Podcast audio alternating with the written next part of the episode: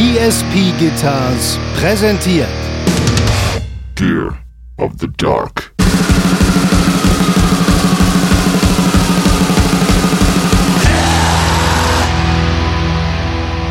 Ich bin nur zum Saufen hier. Grüße an Walter. Ja. Dito, oder, Hannes? Hanno. Wow, Alter, was ist denn los mit mir? Erst richtig Anno, jetzt Hannes. Ja, es ist okay, aber also mach nicht nochmal.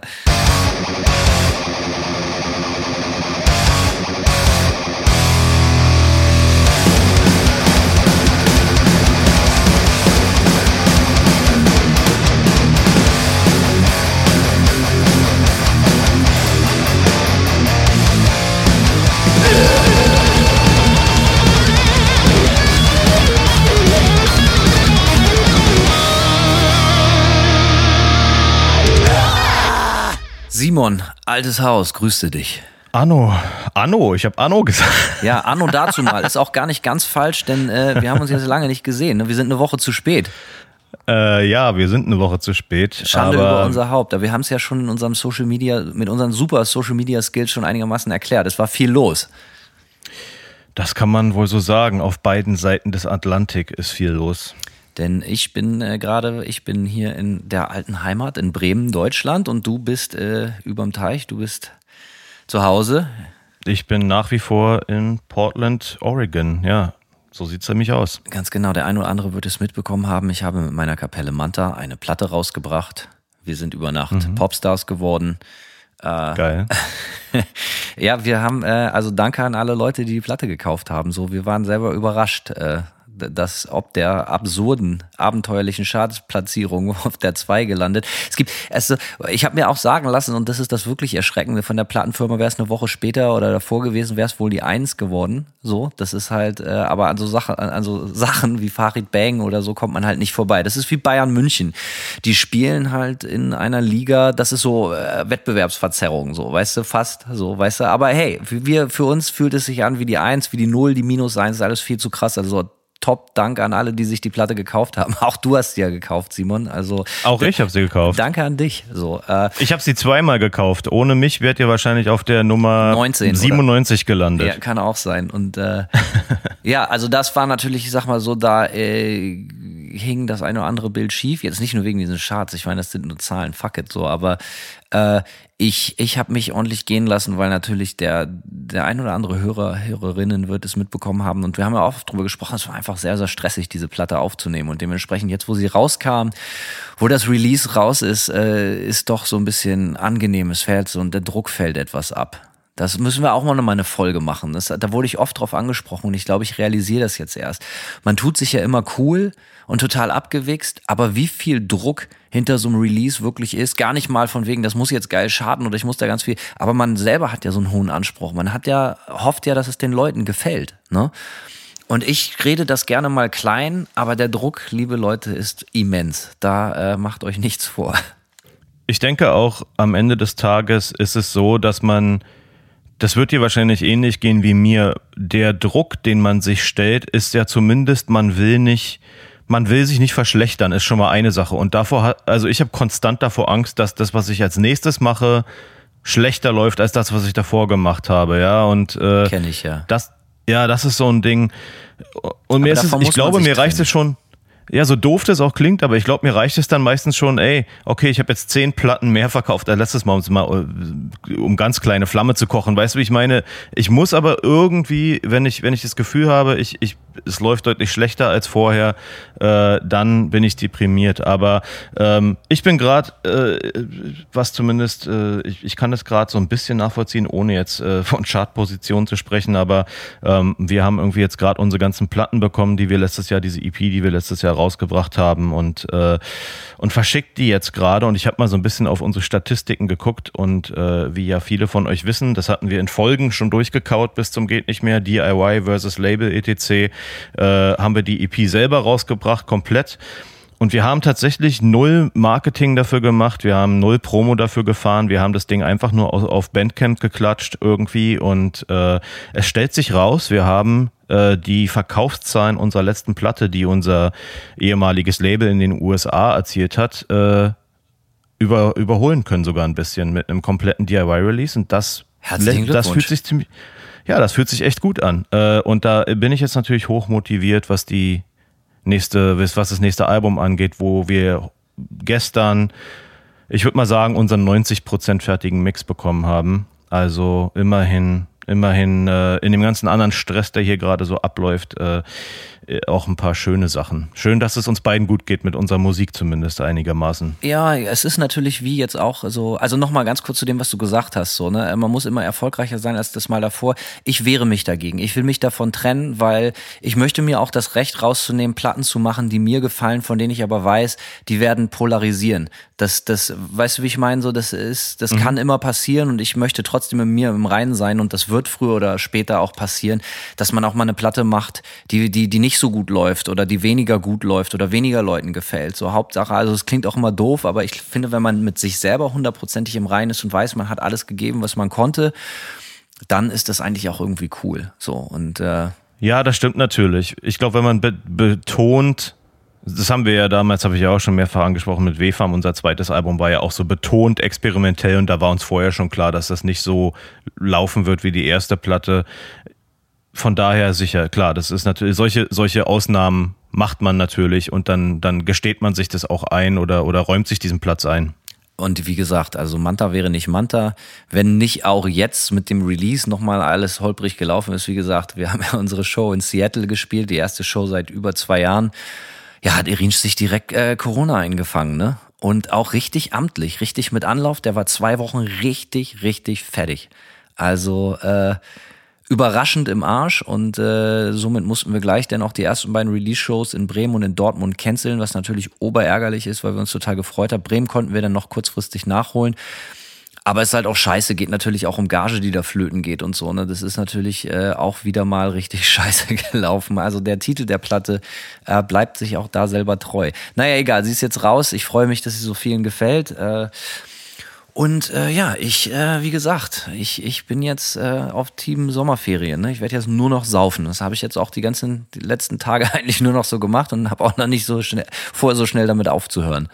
Ja, gut, ist auch ein Plan, ja. Was gibt's sonst Neues? Wie gesagt, viel Stress, auch nicht alles geil, äh, aber ich, was mir heute Morgen aufgefallen ist in der Vorbereitung auf die Folge, ist, dass ich momentan wieder gerne sehr viel 90er Metal höre ähm, und ähm, wir haben ja die Chaos AD von Sepultura schon durchgekaut. Äh, momentan höre ich sehr viel die Arise äh, tatsächlich und äh, ich krieg. Bock wieder ich krieg Bock wieder eine Kultklopper-Folge zu machen. Vielleicht auch, äh, entweder wir nehmen uns mal wieder eine Platte vor, die wir beide total abfeiern, oder wir machen wieder so eine Versus-Folge wie Type O Negative versus Ugly Joe war auch geil. Geil, ja, aber ja. müssen wir mal wieder machen. So. Können Ich die Leute auch mal vorschlagen, was so, weißt du, vielleicht haben sie ja auch mal ein paar, irgendwie so ein paar, paar, paar Input, so welche Platte wir uns mal vornehmen müssten oder so. sicherlich. Ich bin für Vorschläge offen äh, und Erinnerungen. Man erinnert sich nicht immer an alles aus dem Stehgreif, aber äh, ja, habe ich mal wieder richtig Bock drauf, ähm, weil ich einfach viel solche Mucke höre momentan. Ansonsten, äh, es wurde wieder ordentlich Geld gespendet äh, für unseren Podcast, damit wir auch äh, übermorgen noch äh, den Dreck vom Boden äh, mit, mit äh, Bautzener Senf essen können und nicht ohne alles. Äh, Simon, hau doch mal raus. Wer hat was rausgetan? Los geht's. Äh, Christoph Scherzinger. Und er sagt, einfach nur für die Erwähnung des Überalbums Sexurlaub in der letzten Folge, Hashtag kein Bock auf Arbeit. Ja, siehst du, ich habe nämlich auch gemerkt, so, äh, das, äh, das ist tatsächlich, also vielleicht sollten wir auch eine Kultklopper-Folge darüber machen. ja, das war bei uns im Tourbus lange Zeit ein richtiger Kracher, das Album. Kein Bock auf Arbeit. Ne? Wer hat schon Bock auf Arbeit? Ich nicht. Alles klar. Grüße gehen raus. Ansonsten wird sich ab jetzt ein ziemliches Pattern in den Spenden abbilden, äh, wo ich merke, wir haben mal wieder einen Volltreffer gelandet in einer unserer letzten Folge. Werner Focke sagt, hiermit kaufe ich mir das Recht auszusuchen, in welcher Farbe der erste Esel das ein, des einzig wahren Esel-Podcasts gestrichen wird. Äh, Werner, äh, danke für deine Spende, aber um dir solche Rechte zu erkaufen, musst du schon ein bisschen mehr hinlegen. Aber Werner, auf jeden Fall, das, äh, ich, ich weiß ja nicht, was Werner gespendet hat, aber danke überhaupt, dass du an den Esel glaubst, genauso wie ich. Äh, Gero Haschenburger. Hanno, mehr Ehre als ein Kornfeld. Entschuldigung angenommen. Kauft euch Craftbier oder ein paar Möhren für Maverick, in Klammern Hannos Esel. Und alle die äh, anderen kniet nieder, der SV Werder wird immer, äh, der SV Werder immer, immer wieder. Oi. Ja, Gero. Gero ist der Typ, wo ich letztes Mal diese Richtigstellung äh, vorlesen musste, von wegen mit Ah. der mit der Westernhagen-CD, die ich äh, auf dem Festival im Backstage vorfand. so, äh, ja, und dementsprechend er hat meine Entschuldigung im großen Stil angenommen. Äh, Gero, Grüße gehen raus. Heavy Metal Fanclub Östliche Vorstadt, Werder Bremen für immer, selbstverständlich. Sehr schön. Sebastian Islinger, tausend Dank für eure Gear-Tipps und Stories. Dank euch fange ich manchmal einfach random an, vor mich hinzukichern, weil mir die Luftgitarren-Story vom Dying Fetus-Konzert wieder einfällt. Viel Spaß beim Hopfen-Malz-Konglomerat Ingestinieren und see you in Wiesbaden. Ähm, ja, geil. Dankeschön. Ja, die äh, Dying Fetus Luftgitarren Story ist natürlich legendär. Scheiße, ich habe die schon wieder vergessen. Ey. Kannst du ganz kurz anreißen, Simon? Sorry. Kurzer anderes, äh, erste WFAM-Tour mit Dying Fetus. Äh, wir haben in der Schweiz gespielt und ähm, am linken Bühnenrand stand ein Typ mit seiner Freundin oder seinem Hookup vom Abend. Ich kann es nicht ganz genau sagen. Ah, Jedenfalls hat er sie, äh, wie man im Englischen so schön sagt, ordentlich gefingerblastet. Ein, ein wunderschönes Wort. hey Mama, reg dich nicht auf, wir haben nur gefingerblastet. Es war wirklich nichts. Genau. Es war nur Petting, Heavy Petting vor der Bühne. Äh, Und dann hat er immer mal, immer mal den, äh, ja, den Griffel rausgezogen und Luftgitarre gespielt für ein paar Sekunden und dann ging es wieder rein. Also ich meine, Ah, die haben nichts ausgelassen. Wir, guck mal, wir sind ja so, ich will überhaupt nicht, dass uns nachgesagt wird, dass wir so ein niveauloser Podcast sind, aber das sind ja Stories, die sind wirklich passiert. Die Leute wollen sie hören, Ja, okay, wir absolut. tun sie raus. Alles klar. Danke, dass du die nochmal eben kurz aufgefrischt hast. Weiter geht's. Ja, äh, weiter geht es mit Tobias Klemisch. Hallo ihr lieben zwei, ich grüße Stefan, Sven und Kevin von Überdosis. Geiler. Bandname. Fun Fact, keiner der drei hört euren Podcast und auch sonst keinen. Deshalb grüße ich einfach alle, die auch so oder so ähnlich heißen und alle anderen auch. Freue mich aufs Konzert in Stuttgart, wo Stefan sogar mitkommt. Macht weiter so. Okay. Äh, danke. Marco Bayergrößlein. Mein Spruch fürs Banner lautet, das steht da nicht, Simon, das steht da nicht. Nehmen wir. Okay. Nehm, ist gekauft. Kalorine Mena sagt Geld für Esel. Da hat sie recht. Auf jeden Da Fall. hat sie in jeglicher Hinsicht recht. Also das Ja. würde ich sagen, 360 Grad Hier korrekt. Esel, Geld für Esel. So sieht's aus. Toni Mulkes. Ich bin nur zum Saufen hier. Grüße an Walter. Ja. Dito, oder, Hannes? Hanno. Äh, wow, Alter, was ist denn los mit mir? Erst nicht ich Anno, jetzt Hannes. Ja, ist, ist okay, aber also mach nicht Alter, ey. nochmal. Bei mir. Es liegt daran, dass hier gleich ein Johannes kommt. Äh, aber erstmal kommt Stefan Jonas. Äh, hey Simon, hey Hanno, hier ein paar Euros für die Mörchenkasse von Hannos Eselpark. Grüße an Jens vom Cruise Record Store auf St. Pauli, der wahrscheinlich gerade Manta Pre-Orders packt. Äh, Sol von Hell So soll es sein. Äh, außerdem Sol von Hell und Beck und Marcel von Time Has Come, äh, die hier viel zu selten erwähnt werden, bis September. Ja, äh, Marcel von Time Has Come ist ein, ein alter Busenfreund von mir. Ähm, ganz große Liebe geht raus an Marcel. Und danke Stefan äh, auch für die Spende. Weiter geht's mit Johannes Schneider. Hier sind 6,66 Euro, damit ihr euch mal wieder ein bisschen die Bommel abbrennen könnt. Da kommt der heavy. nächste Klassiker.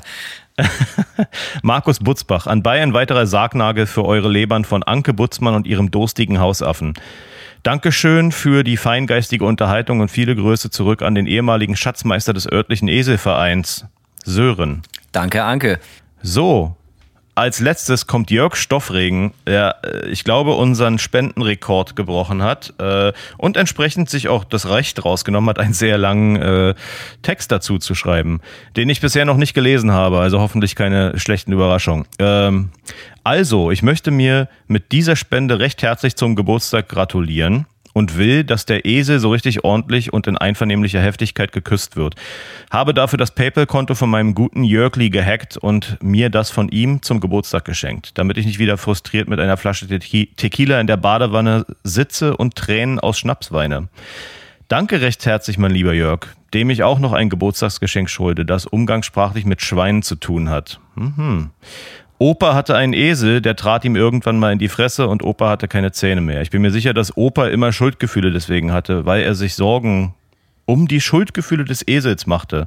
Schlimm finde ich nur, dass ich den Namen vom Esel nicht kenne, denn er lächelte immer, wenn er dies so erzählte. Also Opa, ich bin mir sicher, dass Opa wusste, boah, Alter, ey, dass ich weiß, dass die wahre Geschichte mit Suff und Hurerei zu tun hat und der Esel in aller Freundlichkeit, boah, und da ist der Satz zu Ende. Mehr konnte man bei PayPal wahrscheinlich nicht tippen als als Message. Und dann äh, kam noch das, einzig, das Einzige, was sich mein liebes Weib Carina Stoffregen dieses Jahr zum Geburtstag gewünscht hat, war eine Spende für eure Eselkasse.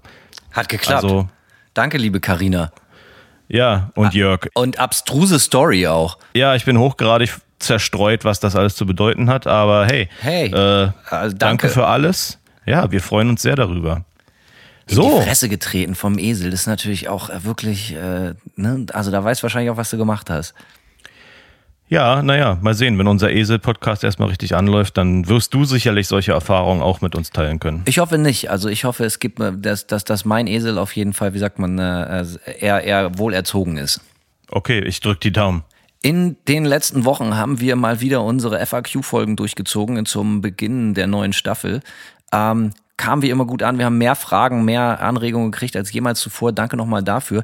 Was oft gefragt wurde, was immer wieder gefragt wird von Leuten, die äh, gerade anfangen, Musik zu machen oder auch in Bands spielen und bisher halt einfach eher nur so mal so eine Local-Show gespielt haben, wird immer wieder gefragt, wie läuft denn so eine Tour ab? Wie funktioniert so ein Tag auf Tour?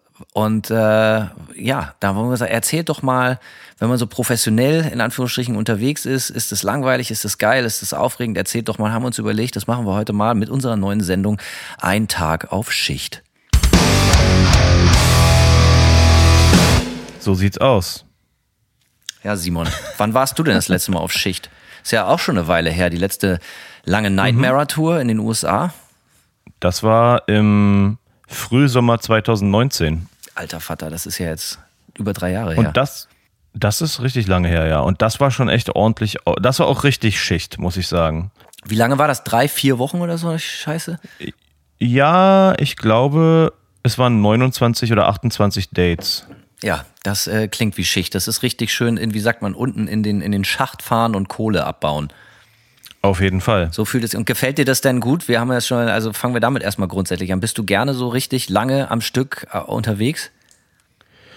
Ich muss sagen, im Großen und Ganzen ja. Ähm, ich mag diesen Modus, dass wenn du auf Tour gehst, so richtig auf Tour gehst, äh, dass du aus deinem Alltag so rausgerissen wirst und, ähm, und so komplett äh, auch so Sachen, die du dir vielleicht sonst äh, so reinziehst. Zum Beispiel, was mir immer auffällt auf Tour ist, ich ziehe mir nicht so viele News rein. Und News machen mich grundsätzlich immer de deprimiert. Das kennen wir wahrscheinlich alle. Es ist auch nicht besser geworden in den letzten Jahren. Ich weiß Jahren. nicht, wovon du sprichst.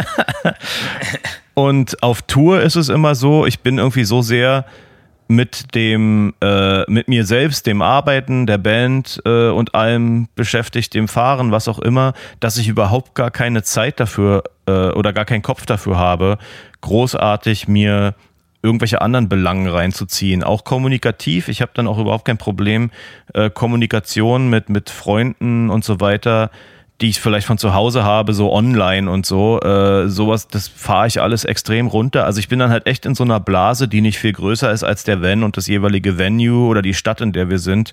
Ähm, und ich mag das tatsächlich gern. Du bist also richtig so im Vakuum gefangen. Ich wünschte, das hätte ich auch, denn das ist, glaube ich, mein Problem, was ich mit so langen Touren habe. Ich habe dieses Vakuum irgendwie nicht. Ja ich, ich, ich, äh, ich versuche immer so einen Spagat, um mein normales Leben irgendwie aufrecht zu erhalten. Und ich lese, glaube ich, viel zu viel und ich mache mir auch immer, wie grundsätzlich in meinem Leben, immer viel zu viel Gedanken.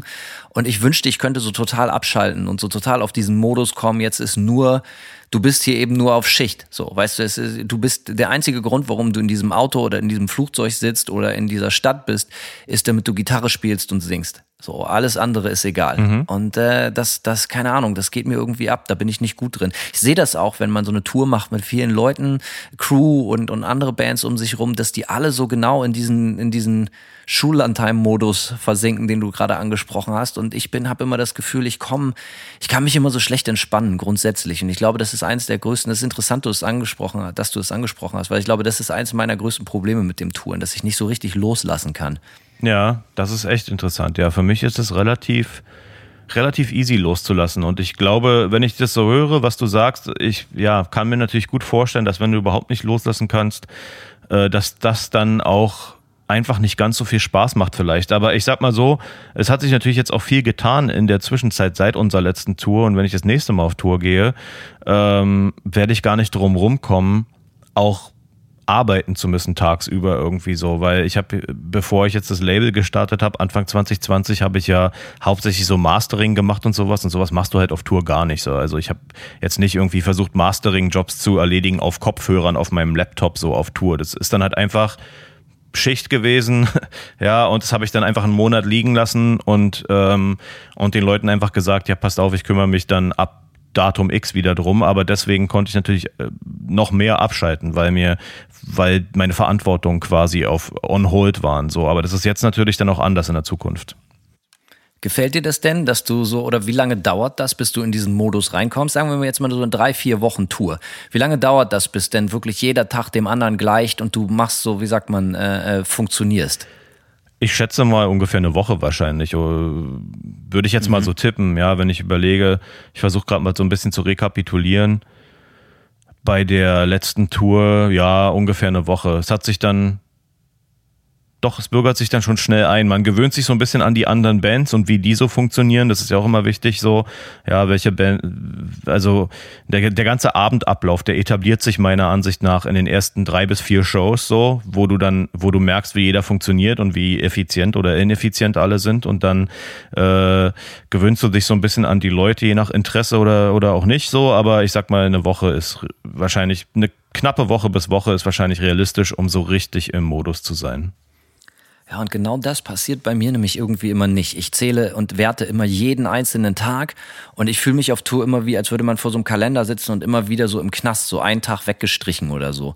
Äh, und nochmal, ich spiele total gerne Konzerte, das ist total super, aber dieses Auf-Tour sein, von zu Hause weg sein und konstant so, äh, da habe ich irgendwie große Probleme mit, keine Ahnung. Und ich, ich, ich komme halt eben einfach in diesen Flow nicht rein, dass sich alles so von alleine entwickelt. Vielleicht so ein bisschen. Also ich will es jetzt auch nicht übertreiben. Also so, es bleibt ja gar nichts anderes übrig, du, du musst ja so, ne? Und es ist auch interessant, was du angesprochen hast, wenn man auch mit Bands auf Tour geht, die man auch persönlich vorher noch gar nicht kannte, dass das so ein paar Tage dauert, um überhaupt zu verstehen, wie sind die drauf lachen die über dieselben Gags, ja.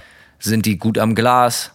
Äh, äh, äh, wer, wer, das ist ja auch ganz interessant, wenn man so eine Nightliner-Tour macht, dass sich sehr schnell herausstellt, okay, wo muss ich mir mein Bett suchen? Und dass man, da habe ich ein gutes Auge für, dass ich sofort peile, okay, wer sind die Leute, die Party machen und wo kann ich schlafen und so, ne? Ja, das ja, ist, auf jeden. Äh, ähm, das ist auch interessant. Und irgendwie habe ich immer das Gefühl, ich ende immer mit, einer, mit Bands zusammen auf Tour, wo eigentlich alle Party machen, außer ich.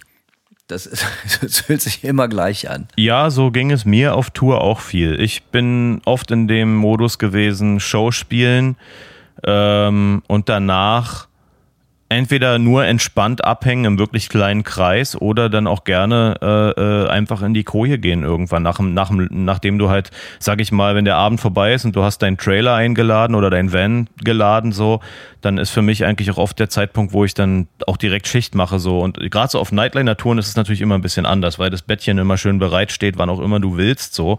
Aber ich erinnere mich halt auch, äh, wie mir wurde schon auch ein paar Mal gesagt, dass ich irgendwie ein Partypooper bin, so, ne? Weil irgendwie die Show war cool und es waren ein Haufen Freunde da und ich freue mich darüber auch und dann hänge ich mit denen auch ab tagsüber. Aber dann will man natürlich oder, oder gewisse Leute wollen dann nach der Show noch unbedingt ein Saufen gehen, in die Kneipe um die Ecke oder noch um die Häuser ziehen. Äh, und da bin ich immer raus gewesen. So, ich bin einfach so, ich meine, keine Ahnung. Ich habe mich dann einfach in die Koje gelegt und gepennt oder irgendwie, ich habe da oft die Energie für sowas dann nicht mehr nach, dem, nach einer Show. Aber fangen wir mal von vorne an. Für die Leute, die das wirklich gar nicht kennen, diesen Modus, den wir hier gerade beschreiben, wie, also, ne, wie gesagt, wir wurden mega viel gefragt, sag mal, wie fühlt sich das an, wirklich auf eine Tour zu gehen? Wie läuft das ab so? Was musst du machen? Dies und das. Also, wir fangen wir mal wirklich an. Also, wir sind, äh, äh du, hast du schon mal eine Nightliner-Tour gespielt? Diverse, ja.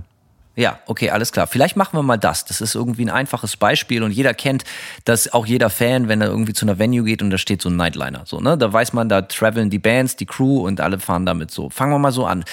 Wir Tag eins, die Tour geht los. Man fährt in eine Stadt, man, man, man verabredet sich mit allen anderen Bands, mit dem Hauptact oder wahlweise Support Act oder dem Package oder so. Und man trifft sich in einer bestimmten Stadt und das ist dann meistens ein Abend vor der ersten Show und äh, die Tour geht quasi los. Wie, wie, wie erlebst du das? Also gerade bei Nightliner-Touren, da wir mit W-Farm früher extrem viel mit Ami-Bands unterwegs waren, waren für uns Touranfänger oft so, dass wir zum Frankfurt Airport erstmal fahren mussten aus Berlin. Das heißt, wir haben uns irgendwie ein Van gemietet, das Ding vollgeknallt, sind äh, dann zum Airport in Frankfurt, wo du dann meistens morgens um sechs, morgens um sieben ungefähr ankommst, so. Und dann wartest du, dass der Nightliner ankommt, äh, lädst deinen Scheiß um irgendwie und äh, die Amis kommen am Flughafen an, so. Und ähm, ja, und dann meistens war es bei uns sogar so, dass, dass kein Tag Puffer dazwischen war. Es war wirklich so, in den Bus einsteigen, bis der letzte angekommen ist irgendwie, dann mit dem Bus direkt ins Venue und dann äh, ging auch direkt, ging es halt los. Und bei so großen Touren, also die größte Tour, die wir, glaube ich, gefahren sind, war so eine Never Say Die Tour. Äh, und da waren, die erste Show war, ich glaube, in Oberhausen. Turbinenhalle, ist das Oberhausen? Ich glaube schon, klingt familiär, ja. Ja, und das war irgendwie so eine, die erste Show war so eine 3000 Leute Show irgendwie, richtig krass und das war, diese Never Say Die Tour war so ein Riesenpaket von sieben Bands oder so und jetzt stell dir mal vor, du musst am ersten Tag, du steigst in einen von zwei oder drei Nightlinern ein, ich glaube drei Nightliner waren auf der Tour und du musst am ersten Tag die Infrastruktur für eine Show von 3000 Leuten irgendwie auf die Kette kriegen. Und du musst alle kennenlernen, du musst mit dem Tourmanager zum ersten Mal agieren, etc. Also manchmal bei solchen, bei solchen Touren ist es schon, macht der erste Tag überhaupt keinen Spaß so oder die ersten paar Tage machen keinen Spaß, einfach weil es so anstrengend und stressig ist, dass du überhaupt kein, keine Gelegenheit dazu bekommst, überhaupt irgendwie dich zu freuen. Bei so kleineren Touren ist es ein bisschen anders so. Also wenn du eine normale Tour spielst, sagen wir mal vor ein paar hundert Leuten am Abend mit Nightliner, dann ist es eigentlich relativ entspannt so. Aber ja, mein Anfang war oft zum Flughafen fahren, aus Berlin nach Frankfurt oder so. Dann fährt man in seinem Nightliner. Wie, wie ist es immer gewesen? Wurden euch Betten zugeteilt oder ist es so, wer zuerst kommt, mal zuerst? Oder wie, wie regelst du das? War zum Beispiel für mich, da bin ich auch so ein total ekliger Pedant. Äh, ich auch. Ich, ich bin so, ich versuche mir immer schon so, während die andere sich noch die Hände schütteln, versuche ich immer als erstes im Bus zu kommen und immer direkt gucken, alles klar. Ich möchte, du musst natürlich weit weg von der Treppe sein, die nach oben mhm. geht. Also für Leute, die das nicht kennen, unten ist meistens so Aufenthaltsbereich und so und da kann man rumhängen. Da sind halt einfach so so Kojen, äh, nicht, nicht Schlafkojen, aber so, so so Sitzecken und oben sind halt eigentlich bis zu 18 Betten teilweise, so ne und äh, und mehr. Man will ja, man will weg von der Treppe sein, die nach oben geht, weil unter der Treppe ist meistens dann halt auch das Klo, was natürlich nach den Shows mit der Sauferei oft frequentiert wird und irgendein Schlaumeier verpasst dann auch immer die Tür zuzumachen und der nachts fährt das Ding und die Klotür ballert immer auf und zu, auch herrlich. Also davon will man weit weg sein. Wie regelst du das? Ich bin da ähnlich wie du. Ich bin da auch eher so hauen und stechen mäßig unterwegs gewesen meistens und habe nur zugesehen, dass ich so schnell wie möglich in den Bus komme und wir sind nur in solchen Nightlinern gefahren, wo du oben 20, also wo du drei Bands äh, oder vier Bands reinkriegst, so ja, also so 20, äh, 20 bis 24 Leute. Ich glaube, die größten Nightliner von Welter Tours, mit denen wir oft in, äh, gefahren sind, haben 24 Betten drin. Mein allergrößtes Ziel ist es, in die ganz vorne in die erste Koje zu kommen. Da stinkt's am wenigsten. Ja, äh, da ist am wenigsten los. Du bist am weitesten weg von der Treppe, wie nur irgend möglich so. Und äh, die Party-People sind da auch irgendwie selten. Und äh, für mich ist es immer das höchste Ziel, in eine der ganz in der, in der Kojen ganz vorne zu kommen, damit ich meine Ruhe habe irgendwie. Interessant. Nämlich äh, bei meiner letzten Nightliner-Tour war es ganz, ganz anders. Da musste ich nach ganz, ganz, ganz hinten, weil ganz vorne nämlich oben auch nochmal die Playstation Lounge war. Weißt du, wo, wo, ah, oben, okay. wo natürlich nachher alle sitzen wollen, nachdem, wenn sie richtig drauf sind, äh, nach irgendwelchen Substanzen und vorne aus dem Fenster starren wollen und Playse zocken wollen oder sowas. Äh, deswegen war es genau umgekehrt, aber im Prinzip genau das Gleiche. So weit weg wie irgendwie möglich von jeglicher Und das ist natürlich auch traurig, aber die Hierarchie ist ja so, wenn du Headliner bist, dann kannst du dir die Betten irgendwie so ein bisschen aussuchen. Das ist irgendwie so ein unausgesprochenes Gesetz auch irgendwie vom mhm. Gefühl, so, dass die als erstes reingeht. Und wenn du halt Opener bist, so, oder Support, Support, Support, was weiß ich, dann musst du halt leider das Bett nehmen, was übrig bleibt. Ich muss aber sagen, das sind auch meistens die, die am meisten am Glas unterwegs sind, weil die überhaupt nicht zu verlieren haben und denen ist es eigentlich oft auch total scheißegal gewesen, wo sie. Also, ich bin auch oft runtergekommen in so einer Nightliner-Tour und gerade vom Support, Grüße gehen raus an Death Ride zum Beispiel, großartige Jungs dann gehst du halt runter und du siehst halt, die haben halt gar nicht gepennt. Oder halt einfach im Sitzen, in einer von diesen Sitzecken an den Tischen unten oder so. Und halt einfach noch so halb offene Flaschen vor ihnen und so. Ist schon krass. Äh. Und insgesamt, wie du sagst, 24 Betten ist natürlich echt amtlich. Das ist halt nichts anderes als ein fahrendes Gefängnis. Ja, das auf jeden Fall. Und okay, man hat, man hat sein Bett geklärt. So, die, man fährt los, man fährt los zur ersten Show. Ähm, wie, wie, nehmen wir mal so, so, so, oder sagen wir mal, wir sind jetzt schon so zwei, drei Tage unterwegs. Was, was passiert dann so? Du bist jetzt irgendwie die ersten drei, vier Tourdates sind und jetzt landet der Bus, sagen wir mal, in London oder in Köln oder in Stockholm oder egal. Meistens ist es ja so, du wachst auf, du, wenn, wenn du einigermaßen alle Sinne noch beisammen hast und die Tour ist noch nicht ganz so alt, dann kriegst du so, hast du noch guckst du noch manchmal auf deinen Pass und du hast so eine Idee, wo du sein könntest. Du wachst auf, der Bus steht. Ja. So, ne? Und äh, du merkst, es ist hell und du machst die Gardine von deiner komischen Koje zur Seite und du realisierst, okay, ich bin jetzt hier in Stockholm. Wie geht's weiter? Also erstmal, bei mir ist es oft so, dadurch, dass ich im, immer so ein Partypooper war und früh pennen gegangen bin, bin ich meistens wach geworden, während der Bus noch fuhr und dann bin ich runtergegangen und habe mir einen Kaffee gemacht und habe mich, wenn der Busfahrer sympathisch war, zum Busfahrer reingesetzt und mit dem nackt, nackt natürlich, mit dem Ständer, mit so einer Latte, mit so einer Morgenlatte, ja, das geht auf keine Kuhhaut. Ähm, nö, und dann da noch irgendwie abgehangen, dann aber auch oft wieder in die Lobby zurück, äh, vielleicht ein paar E-Mails durchgekaut. Äh, aber ja, man, äh, ich würde sagen, nach drei Tagen äh, gibt's die ersten Routineerscheinungen so, ja. Also du hast, du weißt zwar noch auf jeden Fall, wo du bist, bist, aber, ähm, aber es, es fängt an, sich eingespielt anzufühlen so und du ähm, was mir immer auffällt, ist, das ist eigentlich ein gutes, ich glaube, ein gutes Stichwort äh, auch zur Routine.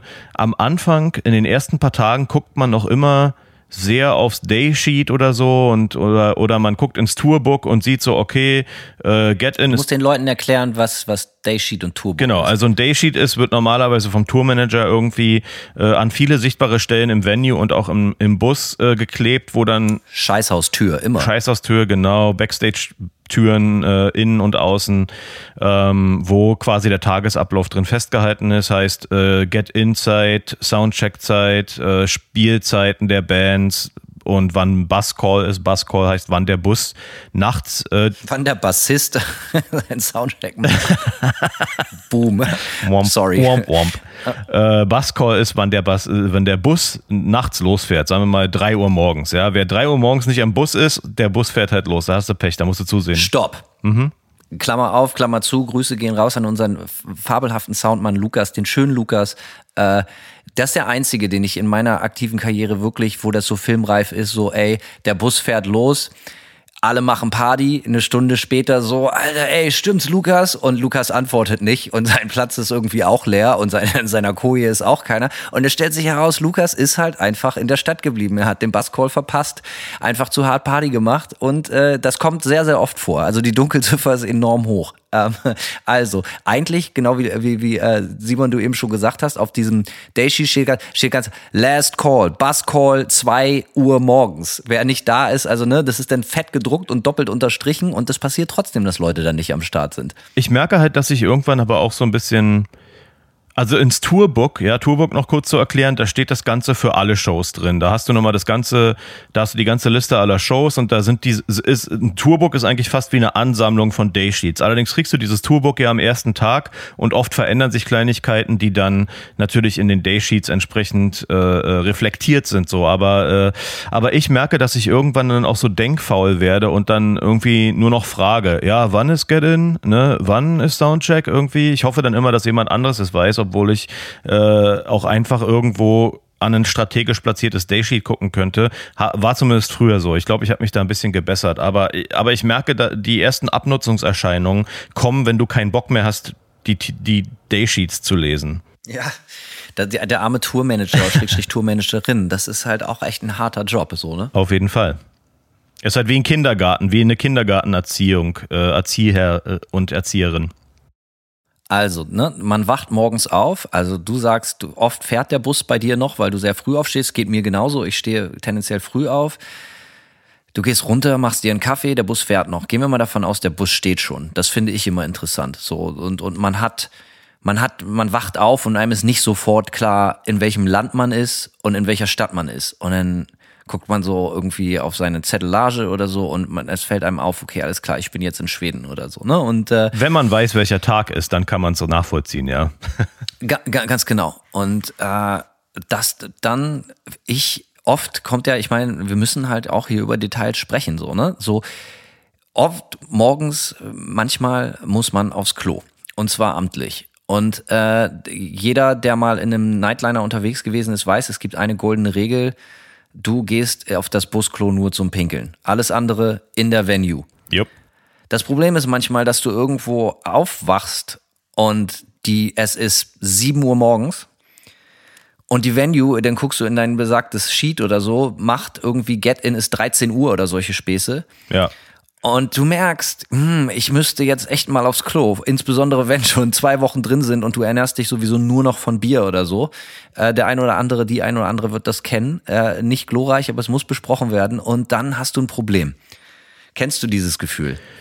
Ja, natürlich, auf jeden Fall. Also es gibt natürlich so Momente, wo du auf Tour enorm, sagen wir es einfach mal gerade raus, enorm scheißen musst und der Bus fährt gerade. Du wachst halt auf, der Bus fährt irgendwie, ja, nächster, nächster Halt ist in anderthalb Stunden so und du, ich sag mal so, äh, am schlimmsten ist wirklich, wenn der Bus noch fährt und, und, ne, und, und du den Busfahrer nicht unbedingt davon überzeugen kannst, jetzt nur wegen dir einen Stopp zu machen. So. Also ein kulanter Busfahrer macht vielleicht mal eine Ausnahme so, wenn du sagst, ja, okay, also ich scheiß mir jetzt gleich in die Hose so, aber, aber ja, am. Doch, das habe ich schon erlebt, dass die dann auch irgendwo ranfahren. Richtig, genau. Ein kulanter Busfahrer, wenn es brenzlig ist, dann machen sie es schon mal so. Aber grundsätzlich ist es so, ja, teil dir deine Zeit halt ein, so, ne? Äh, Und ja, wenn man am, in, in der Stadt steht, also ich versuche immer meistens sowieso als allererstes einen guten Hipster-Coffeeshop zu finden.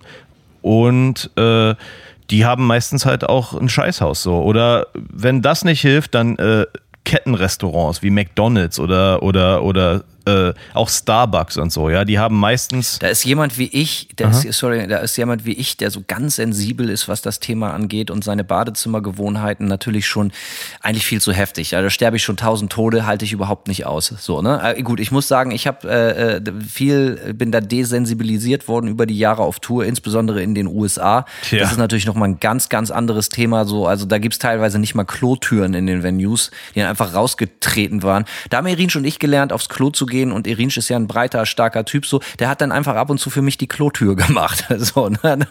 Da werde ich aufs Klo, das ist wahre Freundschaft so. Und, ähm, Auf jeden Fall. Aber ich mache das genauso wie du und ich bin ich bin bekannt dafür. Die Leute folgen mir immer. Wie sagt man so? Äh, man muss immer man muss immer besonderen Tieren, so was weiß ich, bes bestimmten Tieren folgen und dann weiß man so, die finden eine Quelle oder die finden Nahrung oder so. Und bei mir weiß man immer, man muss in den Morgenstunden Hanno folgen, weil ich irgendwie so, ein, so eine gottgegebene Gabe habe, so einen Instinkt dafür, immer zu wissen, wo finde ich eine saubere Toilette. Und ich bin total gut drin, was ich ganz oft mache, Universitäten, absoluter Geheimtipp, zum Beispiel, wenn du jetzt zum Beispiel, Alter, geh mal irgendwie in Stockholm zu einer Universität, ne, da kannst du vom Boden essen. Ja. So, ne, so, das, kannst du dir ja vorstellen, gerade in Skandinavien und so. Also, wenn, dann finde ich raus, ist es hier irgendwo, oder anderes Ding, Museum. Auch ganz, ganz groß, Alter. Ich war auf der letzten Tour irgendwo, glaube ich, in Kopenhagen oder, oder, oder Schweden oder so. Oder Norwegen, ich weiß es nicht mehr. Und da habe ich den absoluten Jackpot geknackt. Also das beste Klo meines Lebens gefunden. Und das war halt wirklich ein Museum. Und die Badezimmer waren wirklich richtig so abschließbare Kabinen. Das waren halt wirklich mehrere abschließbare Räume mit eigenem Waschbecken drin und so. Ne? Also es sah besser aus als zu Hause, Hause ohne Scheiß.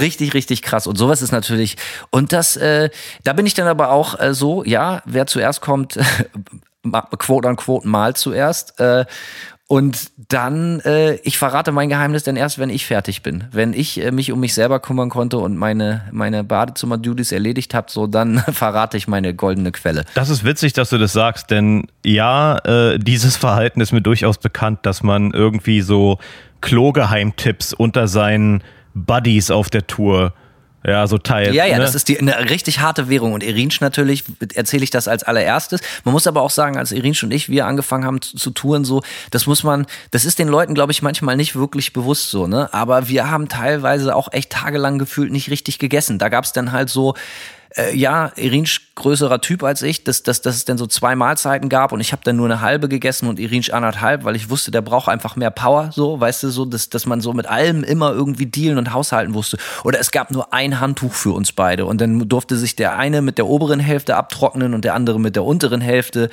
Und mit dem Klo-Tipps ist das ganz genauso. Deswegen weiche Irinsch immer als erstes ein. Ja, auf jeden. Ja, das äh, äh, ergibt auf jeden Fall Sinn. So läuft das bei oder ist das bei uns auf Tour auch gelaufen. Man versucht so ein bisschen die guten Geheim, weil der Punkt ist ja auch der.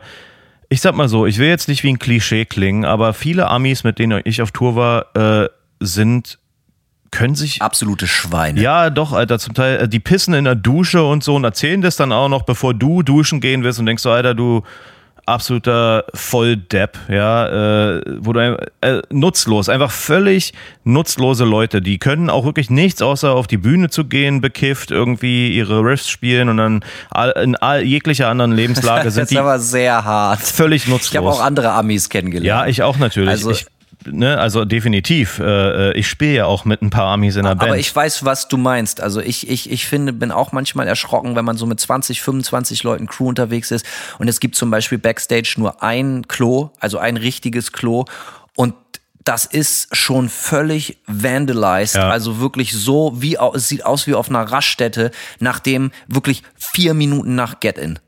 So, weißt du, weil natürlich alle mit ihren, wirklich mit ihren unglaublichen, äh, also ne, mit unglaublichen Druck auf den Tank da erstmal raufgehen und so. Aber ich bin auch, da bin ich wirklich äh, auch extrem pedantisch, Alter. Ich finde es, ult, es widert mich ober an, wenn Leute irgendwie ihre Klos nicht sauber halten. So, Ja, ne? voll. Und das, äh, das ist dann schon der erste. Und das sind so die Kleinigkeiten, warum ich auch nicht gerne auf Tour gehe. Ich kann da auch nicht drüber hinwegsehen, reg ich mich auf. Da ist der Tag bei mir schon gelaufen. Und das ist natürlich fünf Minuten nach Get-In schon der Fall. Das Ding sieht aus, als wäre da eine Bombe explodiert. Das Krasse daran finde ich ist auch, dass äh, du würdest meinen, jemand, der gerade in ein Venue kommt und übelst pissen muss, dass derjenige das Klo irgendwie halbwegs okay behandelt, in der weisen Voraussicht, dass er es später nochmal benutzen muss. So. Und das ist immer bei mir so, Alter, wenn das wenn das ist eigentlich so der, der, der Litmus-Test, ob die Leute, mit denen man auf Tour ist, irgendwie auch nur halbwegs graue Zellen im, am Start haben. So, wenn die das Backstage-Klo wie Scheiße behandeln, äh, obwohl sie es selbst später nochmal benutzen müssen und dann wahrscheinlich ihre eigene Pisse erstmal von der Klobrille wischen müssen, damit sie sich mal draufsetzen können. So, da denke ich mir so, Alter,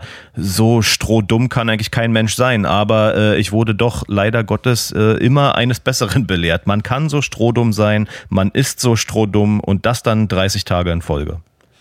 Anderen Tipp kennst du auch, selbstverständlich, auch absoluter Klassiker. Ähm, wenn man in eine große Venue kommt oder in einen Club, muss nicht mal groß sein und die, die, die, die Backstage-Facilities haben halt nur ein Klo oder so, immer die öffentlichen Damenklos aufsuchen. Die, die Damenklos, insbesondere es ist ja leider immer noch so, dass, dass, dass die Damen meistens auf einer Tour in der Crew, in den Bands doch extrem unterrepräsentiert sind, aber das bedeutet dann natürlich auch, dass eigentlich bis Einlass ist, die Damenklos eigentlich nicht frequentiert werden. Genau. Und da findet man dann immer Hanno. Mich auch, habe ich genauso gehandhabt, äh, denn das ist auf jeden Fall ein großer Unterschied. Also die, Da setze ich mir einen schönen Druck. die, ne, die Damen pissen schon mal nicht kreuz und quer über die ganze Klobrille drüber und, und hauen Ah, dann rein. du, es gibt, ich, also, ne, also ich, ich, ich weiß es nicht so, aber auch ich habe schon fürchterliche Damenklos gesehen, das muss man mit aller Deutlichkeit sagen. Aber die Chance, dass du ein einigermaßen, es ist ja meistens so, dass wenn Get-In ist, dass die Reinigungskräfte die öffentlichen Toiletten schon, also die auch später für die Zuschauer sind, schon ge, äh, Ja, ja. geputzt haben, so dass die sa einigermaßen sauber sind. Und das ist eigentlich in, in den meisten Ländern eine relativ verlässliche Sache. Es gibt Länder, da ist, ist, ist das, also das ist auch nicht der Fall. So, okay. Gehen wir mal weg von dem Thema. Also, wir sind ein paar Tage auf Tour. Du bist aufgewacht, du hast einen Kaffee getrunken, du hast die Toilet Toilettensituation geklärt. Du hast dir dann wahrscheinlich die Zähne, Zähne kannst du ja, Zähne putze ich mir meistens morgens noch im, im Van. Also im, im Bus, so, Ja. ne? So einfach über der Spüle, so, weißt du, putze ich mir die Zähne, da einfach mit einer Flasche Wasser und so. Ähm, du kommst an. Du, du, was, wie, also es ist auch logisch, ne? Also wenn, wenn, wenn noch kein Get-In ist, da muss man sich die Zeit irgendwie rumschlagen. Das ist einfach erklärt, ne? Man geht raus, geht spazieren, geht einen Kaffee trinken. Ich gehe gerne in, was weiß ich, ich gehe gerne, suche mir irgendeinen Park oder wo ich rumlungern kann oder so. Oder ins Kaufhaus ein bisschen was klauen. Einem anderen großen Hobby von mir. Einfach äh, Diebstahl jeglicher Art. Und äh, nee, ansonsten gehen wir mal davon aus, du hast jetzt entweder ein paar to Stunden totgeschlagen oder du bist irgendwie angekommen und die Venue schon auf. Passiert ja auch. Dann gehst du da rein. was passiert als nächstes? Was passiert als erstes? Du gehst da rein und, und äh, es ist eine neue Venue, du kennst du oder kennst du auch noch nicht. Was passiert? Du musst dich halt auf jeden Fall erstmal orientieren. Es gibt, ähm, ich musste mich letztens an ein Venue erinnern, ich will meinen, das war in Belgien oder so, auf, ähm, es war so ein total modernes Nee, ich glaube nicht, dass es Belgien war. Anyway, ähm, es war so ein total modernes Venue und der ganze Backstage-Bereich war übelst verzweigt mit Büros. Das waren so zwei zusammenhängende Venues, eine gigantische Megahalle, eine kleinere Halle, die immer noch groß war, ein dritter Raum, in dem noch immer 300 Leute reingepasst haben und es war dann so richtig so so ein Riesenkomplex so und äh, sowas ist natürlich immer ein bisschen anstrengend, wenn du dann gerade ich, der dann als erster wach ist, so ganz für mich alleine, ich versuche dann so ins Venue zu gehen und denk so, hm, okay okay, alles klar, jetzt orientiere ich mich erstmal, dann läufst du da durch irgendwelche Flure irgendwie und hast überhaupt keine, Ahn keine Ahnung, wo du hin musst und läufst irgendwelchen Leuten über den Weg und äh, bist dann schüchtern und bla. Aber ja, so diese Orientierung, äh, da kommst du nicht drum rum, außer natürlich, äh, du stehst später auf und alle anderen haben sich schon drum gekümmert und du fragst dich dann einfach durch so. Aber das ist eigentlich so der, der nächste Schritt, würde ich sagen, sich zu orientieren und sich irgendwie einzurichten, sein Scheiß ins Venue zu tragen, einen Platz zu suchen für seinen Rucksack, von dem man denkt, hier wird mir nichts geklaut. Ne? Äh, so. Und entsteht auf diesen, diesen äh, Schedule-Dingern halt einfach immer, es gibt Get-In, es gibt Load-In und es gibt Soundcheck. So, ne? Also Get-In bedeutet einfach, du gehst da rein, du kannst da rumhängen, vielleicht im besten Fall kannst du da schon mal ein Brötchen essen, kannst aufs Klo gehen oder sonst was. Dann Load-In bedeutet, wenn du eine Crew hast, äh, der Trailer wird ausgeladen, das ganze Equipment aller Bands wird in die Halle, in die Venue, welche Größenordnung auch immer geräumt. Und äh, wenn du keine Crew hast, musst du es halt selber machen. Das ist meistens der Fall. Richtig, ja. Also es wird eingeladen. Dann lädt man ein. Es ist, es ist äh, nicht, nicht, nicht keine Raketenwissenschaft, ja, Simon? Dazu muss man sagen, wo wir gerade beim Thema Einladen sind, da gibt es natürlich dann auch immer so Kandidaten, die nie mithelfen oder auch ganze Bands, die nicht mithelfen. Ja, also gerade auf so, ja. ich erinnere mich, wir waren auf dieser gleichen Never Say Die Tour, die ich vorhin erwähnt habe, da war so eine Band aus England dabei, äh, Jordi Mais hießen die. Ziemlich ätzende Typen. Vielleicht erinnert sich irgendjemand an die Band. Äh, ich kann nur sagen, eine der unangenehmsten Bands, mit denen ich auch jemals auf Tour war. Und die hatten halt in der Band einen Typen, der für die alles gemacht hat der für die, und den haben die auch nur angebrüllt. Die haben die wie Scheiße behandelt. Immer, der war der Einzige, der, der dem Tourpaket beim Laden geholfen hat, der war der Einzige, der deren Bühne aufgebaut hat und dann angebrüllt wurde, weil es dem Rest der Band nicht schnell genug ging. So, ne?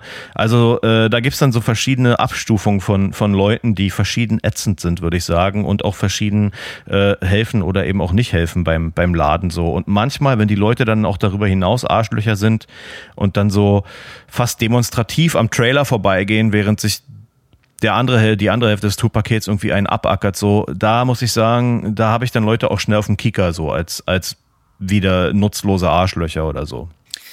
Ja, ich kenne das. Ich muss sagen, ich bin nicht sonderlich wild auf B oder Entladen, kein großer Fan. Aber äh, wenn du keine Crew leisten kannst dir, dann musst du es halt selber machen. Aber ich bin auch so, wenn ich mir, wenn ich Leute dafür bezahle, dass die das machen, habe ich auch wenig Gewissensbisse, äh, dann in der Zeit, wo ausgeladen oder eingeladen wird, später halt einfach äh, Kaffee zu trinken oder, oder Tee oder Bier oder was weiß ich. Also da bin ich ehrlich. So, ne? Ja, warum nicht? Meistens ist es aber nicht so. Und das Problem ist halt auch so, dass ich totaler Pedant bin. Also wir haben jetzt die Sachen in der Venue, die stehen alle auf dem Boden vor der Bühne oder so. Und äh, du bist dran mit Soundcheck machen. So, ne? Ich, ich kann egal, auch wenn ich das Leuten erklärt habe oder auch Leute dafür bezahle, ich muss meinen Kram irgendwie doch, bisher war es zumindest immer so, immer selber aufbauen und immer alles doppelt checken. So, ne, das ich, ich kann, ich kann, ich kriege da irgendwie keine Ruhe, weil, weil irgendwie weiß ich es dann doch irgendwie immer am besten, wie es sein soll. Dementsprechend bin ich dann doch immer grundsätzlich dabei. Also ich, ich wollte mein Leben lang mal in einer Band spielen, das werde ich wahrscheinlich nie erreichen, wo du halt einfach nur in die Halle gehst, um kurz Soundcheck zu machen und da ist ja auch schon der Soundcheck so gemacht, alles eingestellt und du musst nur noch ein, zwei Lieder spielen. Absegnen. Absegnen, ganz genau. Und dann äh, nach dem Konzert deine Gitarre deinem Gitartech in die Hand drücken und äh, ins Hotelzimmer fahren oder in, in die Koje im Bus legen. Habe ich noch nie erlebt sowas, nicht mal annähernd. Aber das muss sehr, sehr geil sein. Also so ist es normalerweise nicht. Das heißt, du baust auf, du machst Soundcheck, ähm, das, das kennen die Leute natürlich. Ne? jeder baut sich auf, du machst einen Soundcheck, Soundcheck machen. Wie stehst du zu Soundcheck machen? Ich habe, ich stehe grundsätzlich drauf, Soundcheck zu machen, weil es mir ein besseres Gefühl für die Show gibt. So. Und ich sag mal so, Soundcheck, gerade auf größeren Paketen, kann man ja hier mal auch erläutern, ist so, du kriegst einen Soundcheck entweder, wenn du Opener bist oder wenn du die letzte Band bist. So, ne? Äh, meistens kriegen Bands dazwischen keine Soundchecks. Äh, und ja, äh, ich mag aber generell Soundchecks machen, ähm, ich mag es, wenn ich mich auf der Bühne schon mal zurechtfinde, wenn ich auch meinen Scheiß so aufbauen kann, wie ich es mag irgendwie äh, und nicht irgendwie so vor vollendete Tatsachen gestellt werde, ähm, weil die Backline so und so von jemandem aufgebaut worden ist so und dann muss ich mich halt anpassen. Äh, macht man natürlich, wenn es sein muss, aber ich habe, ich bevorzuge es tatsächlich komplett alles auch auch mitzumachen und mir macht auch ein Soundcheck Spaß, wenn der Sound gut ist. Wenn der Sound scheiße ist und du übelst dran rum, die, also versuchst mir ja eine halbe Stunde lang irgendwie einen halbwegs vernünftigen vernünftigen Sound hinzukriegen und das funktioniert einfach nicht, dann ist Soundcheck so richtig zum Kotzen. Aber grundsätzlich mag ich's.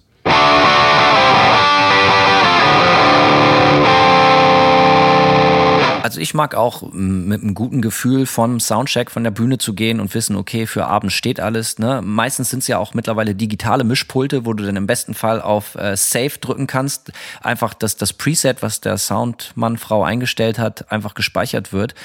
Äh, scheiße ist, wenn das vergessen wird. Das ist richtig, richtig Terror. Wenn äh, äh kleinlaut da, da, der, der FOH, also Front of House Mixer, dir sagt so, ey, sorry Leute, ich hab's einfach vergeigt. Ich habe nicht auf Safe gedrückt. So, wir müssen gleich, eigentlich kommt es im Line-Check gleich. Und wir haben nachmittags eine Stunde verschwendet. Es passiert Gott sei Dank nicht so oft, aber es ist sehr, sehr ärgerlich. Und wie du schon gesagt hast, ich habe auch schon ganz, ganz, ganz oft Soundchecks gemacht die mir den ganzen Tag verdorben haben. Und und allen allen allen Bock und und wie sagt man Confidence für die Show später komplett kaputt gemacht haben, weil überhaupt nichts funktioniert hat. Und das liegt dann meistens auch nicht an einem selber und auch nicht an an äh, an, an deinem Mischer. Also wir haben ja, wir, wir fahren ja zum Beispiel mit eigenen Mischern. So und äh, sondern es liegt oft daran, dass die örtliche Crew, das meint auch nie jemand böse, aber ganz schlimm ist das, wenn das manchmal so Schnarchnasen sind und so Sachen so ganz, ganz lange dauern und deswegen äh, Dinge nach hinten raus total hektisch werden. Ja. Äh, weil, weil die Leute sich zu viel Zeit lassen. Und ich bin auch so jemand, äh, wenn ich reinkomme, mein, mein Equipment ist immer als allererstes aufgebaut. Ich spring direkt auf die Bühne, arrangiere meine Cabinets, arrangiere meine Amps, pack mein Pedalboard hin, leg alle Kabel und so. Ich bin da als, als ich pack im Normalfall sogar die Mikrofone selber von meine Speaker, weil ich ganz genau weiß, wie und wo sie sein sollen. So, ne? Und das kann auch keiner besser als ich selber. Das mache ich auch gern, weil ich dann weiß, äh, alle, wenn ich es gemacht habe, ist es im Normalfall gut. So, ne? Und äh, Scheiße ist dann halt, wenn, wenn so an so, wenn die Leute sehr, sehr langsam arbeiten, da bin ich sehr allergisch drauf. Und deswegen Hektik aufkommt. Und dann du von der Bühne gehst und es ist nur so drei Viertel geil oder so. Das finde ich total schlimm. Oder Sachen funktionieren einfach nicht. So aus irgendeinem Grund, es kommt kein Sound aus der Anlage. Oder die Bässe funktionieren funktionieren nicht. Oder äh, du hast so eine Brummschleife und keiner der örtlichen Techniker kann dir erklären, wo das Netzbrummen herkommt oder so. Ne? Und das, äh, da kann keiner was für oft und das meint auch keiner böse. Aber das sind für mich die Sachen, die mich fürchterlich nervös machen. Wenn sowas nicht funktioniert. Und ich glaube, da bin ich auch ein Typ, ich werde dann manchmal auch äh, nicht unfreundlich, aber mm, ich glaube garstig, so, also so grummelig. so irgendwie, man sieht mir das denn an, dass ich echt abgeturnt bin, auch, äh, weil ich bin, ich, ich kann, also da habe ich nicht das Selbstbewusstsein für, so, ey, ja, wird schon gehen, ach, scheiß drauf, wir gehen auf die Bühne und dann pegelt sich das schon ein. Nee, das ist richtig ätzend, wenn das nicht klappt. Und äh, irgendwas ist eigentlich fast immer gefühlt. Also den Punkt erreiche ich dann schon irgendwann, diesen Resignationspunkt und glücklicherweise vielleicht trotzdem genug Vertrauen darin, dass ich mit meiner Band auch mit unterirdischem Sound ähm, gut zusammenspielen kann. So und glücklicherweise bis also es gibt gab gibt natürlich immer mal Ausnahmen. Diese ne, ich komme immer wieder zu dieser Tour zurück, diese ne, Never Say Die Tour und zur Turbinenhalle. Das war die erste Show dieser Tour. Es war eine der drei wirklich größten Shows irgendwie mit 3000 Leuten so und der Bühnensound in dieser Turbinenhalle war unter aller Kanone. Also es ist eine Riesenbühne, ja, und du, ich musste dann irgendwo auf der Bühne erstmal einen Punkt finden, wo ich überhaupt irgendwas höre, außer Matsch, so, ja. Und dann spielst du halt vor 3000 Leuten, das ist ein Riesengraben. Du siehst eigentlich nur so ganz schemenhaft eine schwarze Masse von, von Menschen, so. Und der Sound auf der Bühne ist scheiße, es kommt überhaupt kein Gefühl auf. Das ist natürlich so richtig der Super-GAU. Große Show, mit richtig beschissenem Sound, das nimmt einem auf jeden Fall jegliches Selbstvertrauen, äh, dass man irgendwie was Cooles abgeliefert hat und auch nur irgendwie eine Person im Publikum überzeugen konnte von dem, was man da tut. Und es kommt auch immer drauf an. Manchmal fährt man zu einer Show und man weiß, ey, das wird auf jeden Fall richtig, ne, dass wir sind hier keine große Nummer, keiner wartet hier auf uns, wir müssen nehmen, was wir kriegen können. So, und dann ist das auch irgendwie okay, weil man das schon so ein bisschen seinen Frieden mitgemacht hat. Ey, das wird wahrscheinlich nicht geil. Wir müssen das trotzdem irgendwie so durchwinken. Ich finde das, was diese Szenarien, diese Frustrationsszenarien mega ätzend, wenn man eine Headliner-Show spielt und da kommen, was weiß ich, knapp tausend Leute und Dinge funktionieren nicht. Da werde ich dann schon echt ungehalten. So, das nervt mich total, weil das bedeutet im Zweifel, irgendjemand macht seinen Job nicht richtig.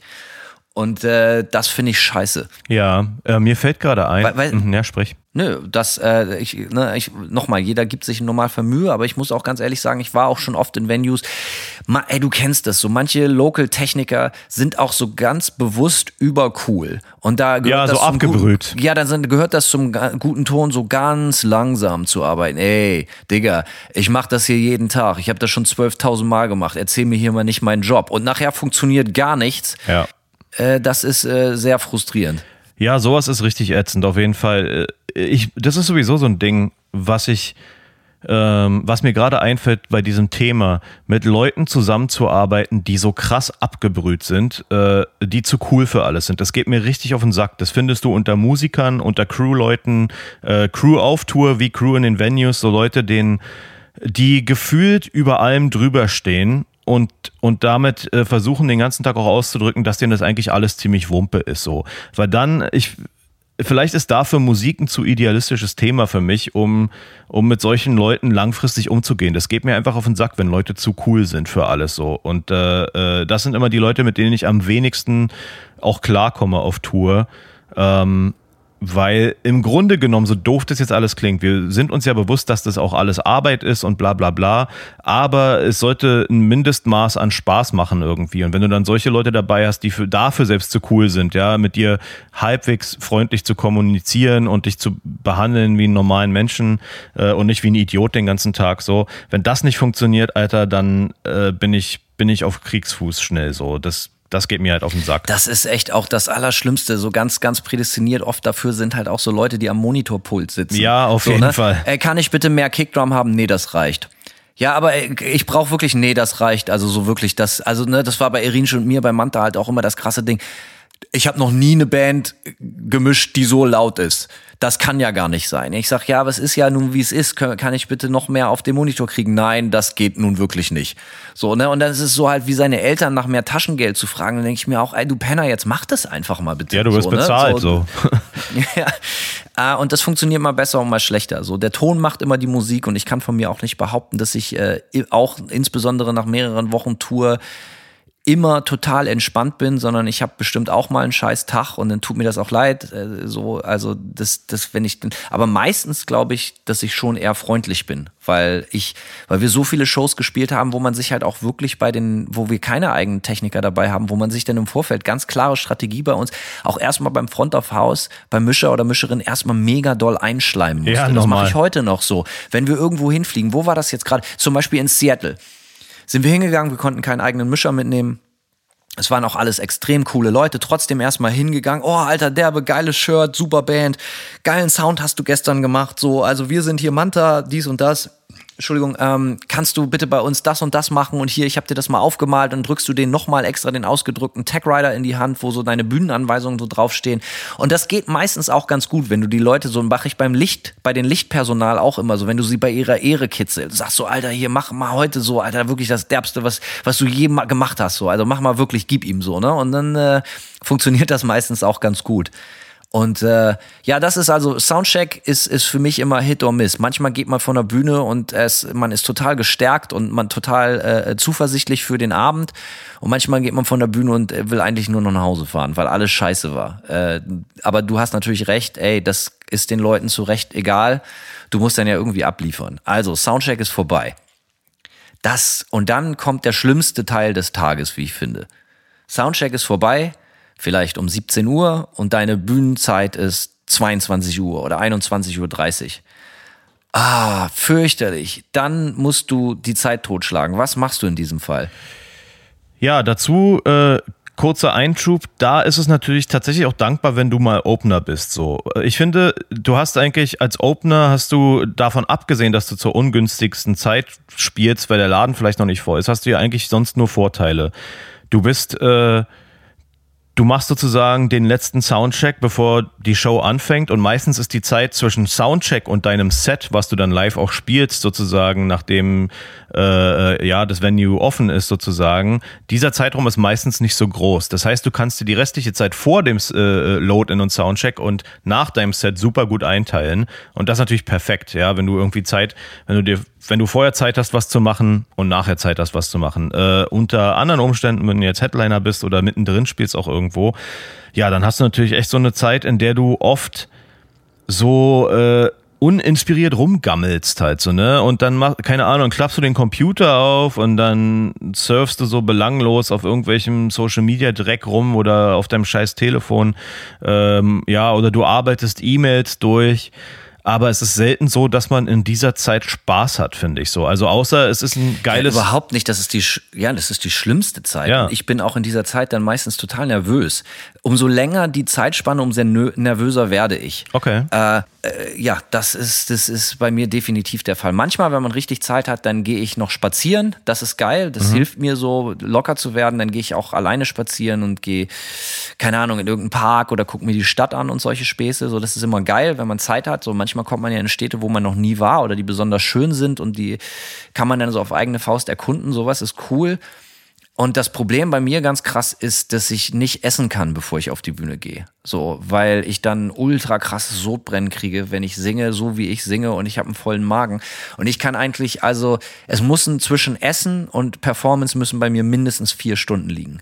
Das bedeutet, dass ich meistens leider das Abendessen verpasse, weil äh, das genau in diesen Zeitraum fällt, wo ich nichts mehr essen kann. Und das ist dann äh, immer schwierig. Wir haben noch eine Sache vergessen übrigens. Ähm, Parallel, je nach Größenordnung, Band oder auch Venue, muss man sich natürlich auch immer um das Merchandise kümmern. Äh, die Leute wissen es vielleicht nicht, aber das, gerade auch auf Touren, wo man als Support unterwegs ist und fast kein Geld bekommt, ist das Merchandise die aller, aller wichtigste Einkommensquelle, damit du von A nach B kommst, Benzingeld hast und die ganze Scheiße überhaupt bezahlen kannst. Ja, bist du, wer, wer ist bei euch Merch-Minister gewesen? Reden wir mal von W-Farm wieder. Wer hat sich darum immer gekümmert, dass das geil aufgehangen wird? Ihr hattet vielleicht einen Mercher dabei, keine Ahnung? Ja, wir hatten meistens jemanden dabei. Und wenn nicht, ich bin selten für den, selten bis gar nicht äh, äh, am Merch-Stand gewesen. Das ist immer eins der meiner, ja, eine der Sachen, die ich am wenigsten gerne mache. Ich habe irgendwie, ich glaube, mein sozialer Tank ist dann so begrenzt, dass ich dafür irgendwie wenig Nerv habe. Aber ja, wir hatten meistens den Chris dabei, der hat für uns diverse Sachen gemacht. Chris äh, ist und der arbeitet auch nach wie vor als Tourmanager irgendwie für auch für internationale Bands jetzt. Der ist mit uns äh, auf seine erste Tour gefahren und der hat dann über die Jahre ähm, diverse Rollen bei uns eingenommen. Mercher, äh, Tourmanager, und Lichtmann. Der hat sich dann auch noch Licht bei, äh, beigebracht und so. Und der hat alles auch gut gemacht. Ähm, ich glaube, Merch hat er dann irgendwann sein lassen, dann war es in Anführungszeichen nur noch Licht und Tourmanagement quasi, aber äh, der hat alles, was er gemacht hat, auf jeden Fall ordentlich erledigt und äh, es ist natürlich dankbar, wenn man jemanden am Start hat. Und wenn man es selbst machen muss, bei Nightmare war es jetzt so äh, auf der Tour, dass hauptsächlich unser Sänger John den Merch geschmissen hat. Ähm, weil. Schwierig, ja, ne? Ja. Es ist schwierig, genau. Und natürlich eher als Sänger äh, muss, während der Rest der Band die Bühne aufbaut, so sinngemäß, ne, äh, kann er als Sänger natürlich äh, im Zweifelsfall den Merch aufbauen. So. Also ich sag mal, das, das war auch bei WFAM, glaube ich, oft so. Also ich würde sagen, dass Nico auch oft zumindest dabei geholfen hat, den Merch aufzubauen, während der Rest der Band äh, die Bühne aufgebaut hat, Soundcheck gemacht hat. Also wir haben immer jemand dabei, Merchandise-mäßig, aber ich erinnere mich auch an die Anfangstage wo wir niemanden dabei hatten und so Merch selber machen mussten. Das empfand ich immer als sehr, sehr anstrengend. Das ist natürlich A, geil, weil du mit den Leuten rumhängen kannst und jeder bringt dir ein Bier mit und du kannst auch total saufen und so. Ist aber natürlich auch anstrengend, weil du keine Zeit hast. Also ich kann mich erinnern, so, dass wir zum Beispiel so Fly-In-Shows gemacht haben und da bist du ja auch so kohlemäßig darauf angewiesen, dass du zumindest so ein bisschen was verkaufst. Und dann bist du halt, es gibt so gar keine Minute für dich, weil du halt, wenn du nicht auf der Bühne bist, musst du halt irgendwie am Merch rumgammeln und so. Und äh, da erinnere ich mich zum Beispiel an so an Shows in Kanada oder so, wo Irinche und ich dann auch geknobelt haben, wer dann zuerst ins Hotel gehen darf und wer alleine in der Venue bleiben muss mit dem ganzen Merch äh, und den Schluss bis zum Schluss abverkaufen. So, ne? Das ist äh, ja kein großer Fan davon. Ja, unglamourös. Aber ich bin, ja, aber ich habe schon ein gutes Auge dafür, wie Merch immer präsentiert werden muss, weil ich habe auch selber sehr, sehr viel als Merchandiser, das waren meine ersten Touring-Sachen, bevor ich dann auch Backliner und Techniker wurde, war Merchandiser. Und äh, das habe ich viele Jahre gemacht und ich habe ein gutes Auge dafür, wie das so aussehen muss, wie das präsentiert werden muss und, und solche ganzen Geschichten. Mittlerweile haben wir da Kollegen für Freunde der Band. Meistens macht das bei uns Costa, ein äh, enger Freund der Band oder ein, unser alter Freund Schwede. Ähm, und die machen das beide auch natürlich hervorragend. Und äh, das, das ist immer geil, wenn man sich darauf verlassen kann, wenn man weiß, so das ist so eine Aufgabe auf Tour, womit ich nichts zu tun habe. So, ne? Trotzdem bin ich dann auch pedant, weil es sind ja nach, am Ende des Tages meine Shirts. Ich gehe da auf jeden Fall so auch chefmäßig immer vorbei und äh, kontrolliere, ob das alles so richtig hängt. Dafür bin ich nicht beliebt, aber äh, das lasse ich mir nicht nehmen. Schließlich, ey, ich hasse nichts mehr als einen scheiß aufgestellten Merchstand. Wenn, wenn, wenn du das nicht siehst, ey, warum ist da kein Licht? Ich kann das Shirt nicht richtig sehen. Wo ist die Preisliste? Das kann man nicht richtig sehen. Warum sind die Patches nicht festgeklebt? Die werden gezockt, dies, das. Äh, und bei den Merchständen ist es genauso ein bisschen wie bei den Klos. Das wirst du auch kennen, gerade wenn man mit mehreren Bands unterwegs ist. Man muss sich natürlich erstmal so ein bisschen hauen und stechen, dass man den, einen, einen guten Platz fürs Merch bekommt. Ja, was mir gerade einfällt, Hanno, wo du das alles so erzählst und wo wir über Crew auch sprechen, hattest du schon mal die Erfahrung oder hast du schon mal die Erfahrung gemacht, dass du auf einer Tour warst, wo irgendein Crew-Member sich absolut daneben benommen hat. Also so, dass der vielleicht sogar von der Tour auch irgendwann rausgeschmissen worden ist. Einfach weil der seinen Job nicht ordentlich erledigt hat, weil er sich hat gehen lassen, keine Ahnung, ständig besoffen war oder so. Hast du schon mal mit einem ineffizienten Crewmember zu tun gehabt? Also nicht so richtig im großen Stil, aber es gab das auch in unseren, unseren eigenen Reihen schon, dass, dass, dass, dass ein sogenannter Tourmanager oder auch dass, dass die einfach so viel gesoffen haben, dass die morgens nicht aus dem Bus kamen. So, ne? Und das mhm. ist halt, das kann mal passieren, das ist auch überhaupt kein Weltuntergang, aber da habe ich, wenn ich die Leute bezahle, nehme ich mir dann schon das Recht raus, so, alter Digga, was geht? Im Zweifel musst du erst aufstehen und nicht ich. So, ne? So, sowas, aber so richtig, dass Leute so, ähm, muss ich mal überlegen, dass Leute so richtig voll abgefuckt sind, das habe ich eigentlich äh, ja immer mal wieder so ein bisschen, aber so richtig im großen Stil, dass man Leute auch irgendwie zwischendurch nach Hause schicken musste, das habe ich, glaube ich, nicht miterlebt. Also wir hatten mal, mir fällt da, ich hatte zwei Beispiele, wo so Crew sich extrem daneben benommen haben. Einmal war es tatsächlich ein Tourmanager, der halt, äh, ich sag mal so, äh, definitiv ein Veteran und so, aber der hat irgendwie, habe ich das Gefühl gehabt, diese Tour, entweder er hatte gerade eine schwierige Phase in seinem Leben oder er hat die Tour nicht ernst genommen oder irgendwas.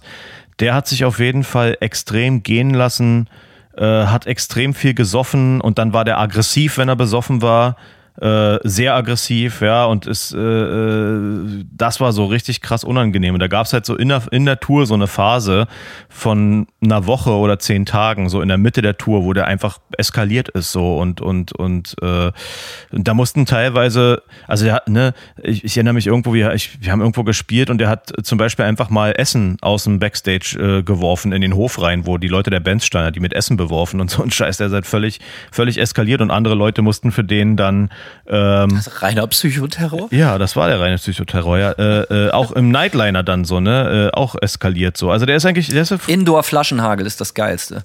Sowas habe ich noch nicht erlebt. Aber ja, krass. Äh, also ich habe auf jeden Fall sowas erlebt und ich hatte auch mal in der unmittelbaren Crew in meiner Band jemanden dabei, der sich äh, extrem abgeschossen hat und den wir nach der Hälfte der Tour absetzen mussten.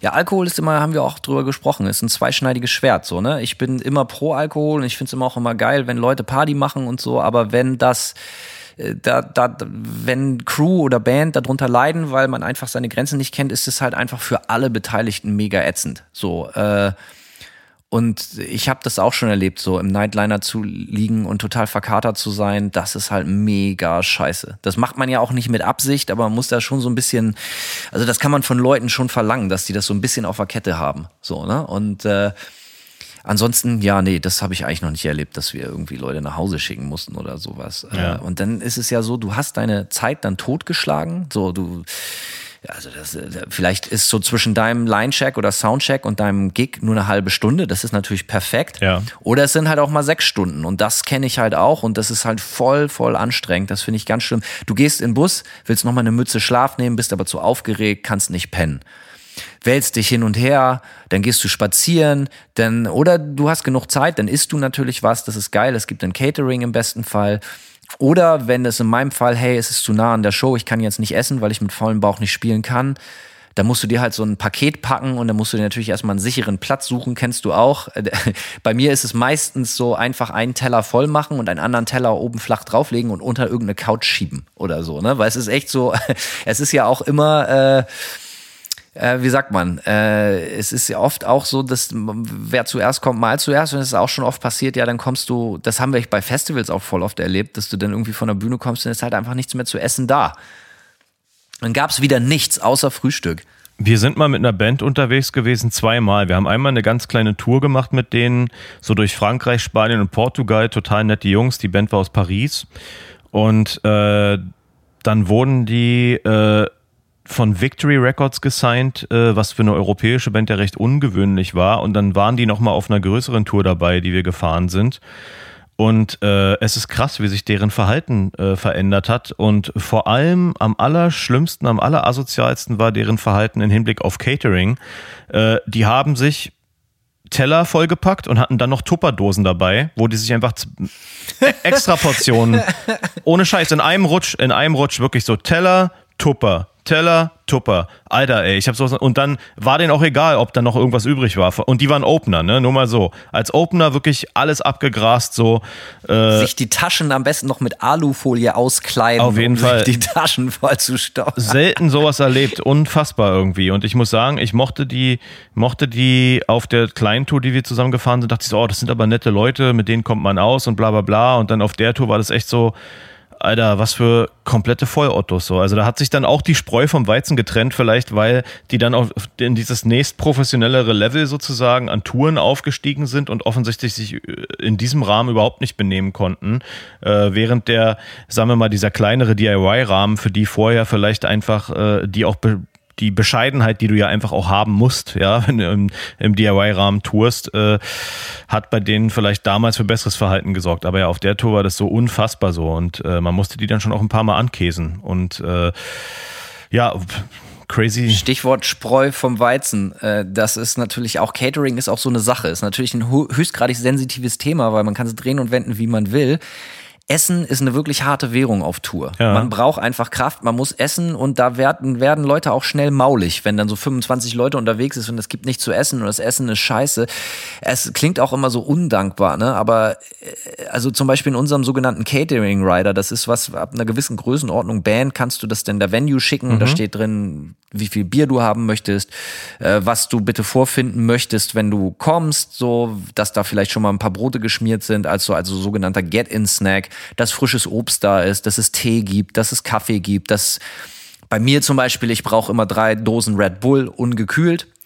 Äh, und äh, ja, erzähle ich gleich. So, da kommen wir zu den Pre-Show-Rituals so und äh, gewisse Sorten von Hartalk, ne, das, das möchte ich gerne immer da haben so und äh, ansonsten bin ich da relativ pflegeleicht und äh, ich kann mich erinnern, wir waren mal äh, unterwegs mit Skeleton Witch und ähm, Evil Invaders und Death Ride. Und in der Schweiz waren wir im Backstage. Das war das krasseste, was ich je gesehen habe. Da haben die das so richtig, also es hat die Venue so ganz klar gemacht, wer hier die Tickets verkauft. Ne? Und äh, wir waren da Headliner an dem Abend und da war dann alles. Brot, Brötchen, veganer Aufstrich, Kaffee, Tee, vier verschiedene Sorten Schokolade, Chips, dies, das hast du nicht gesehen. Also total geil. So, die nächste Band, Skeleton Witch, hatte äh, was ähnliches, aber von allem inklusive Bier, obwohl die ja viel mehr waren, so 30 Prozent weniger. Dann kam Evil Invaders aus Belgien kommen die Jungs, glaube ich, so. Und die hatten dann so nur noch so die Basics. Da war dann so ein Sixpack Bier und irgendwie so eine Tüte Chips und so ein paar Bananen oder so. Und dann so ganz, und das stand auch, das war wirklich wie so eine, so eine Hierarchie auf so einem langen Tapeziertisch angeordnet. Und ganz am Ende stand Death Ride mit so einem Klebestreifen, da stand so ein Death Ride drauf. Grüße gehen raus an die Jungs, beste Band der Welt, so alles ultra geile Leute. Äh, da, da lag dann original so eine Tafel Schokolade nichts anderes. Und das, war das war schon wirklich heftig. Das teilt man dann natürlich alles brüderlich und so, aber es ist auf jeden Fall äh, sehr interessant gewesen. Und äh, ja, das kann auch für Frustration sorgen. Auch ähm, hast du, äh, wie war das bei euch? Also gibt es, gibt es äh, im, im Catering-Bereich, gibt es so Sachen, die bei euch immer Pflicht waren und, und, und hat das geklappt oder so? Oder also, ne, weil ich möchte nochmal ganz klar machen, dass das hier nicht um Dekadenz geht, sondern das ist halt einfach so, ey, wenn du irgendwie vielleicht auch mal viel Tickets verkaufst, ich finde das dann auch okay, dass man als Band dann sagen kann, okay, dafür hätte ich gerne eine Flasche Wodka und irgendwie 24 Bier oder so. Das ist jetzt nicht mega crazy. Ich finde das immer geil, ne?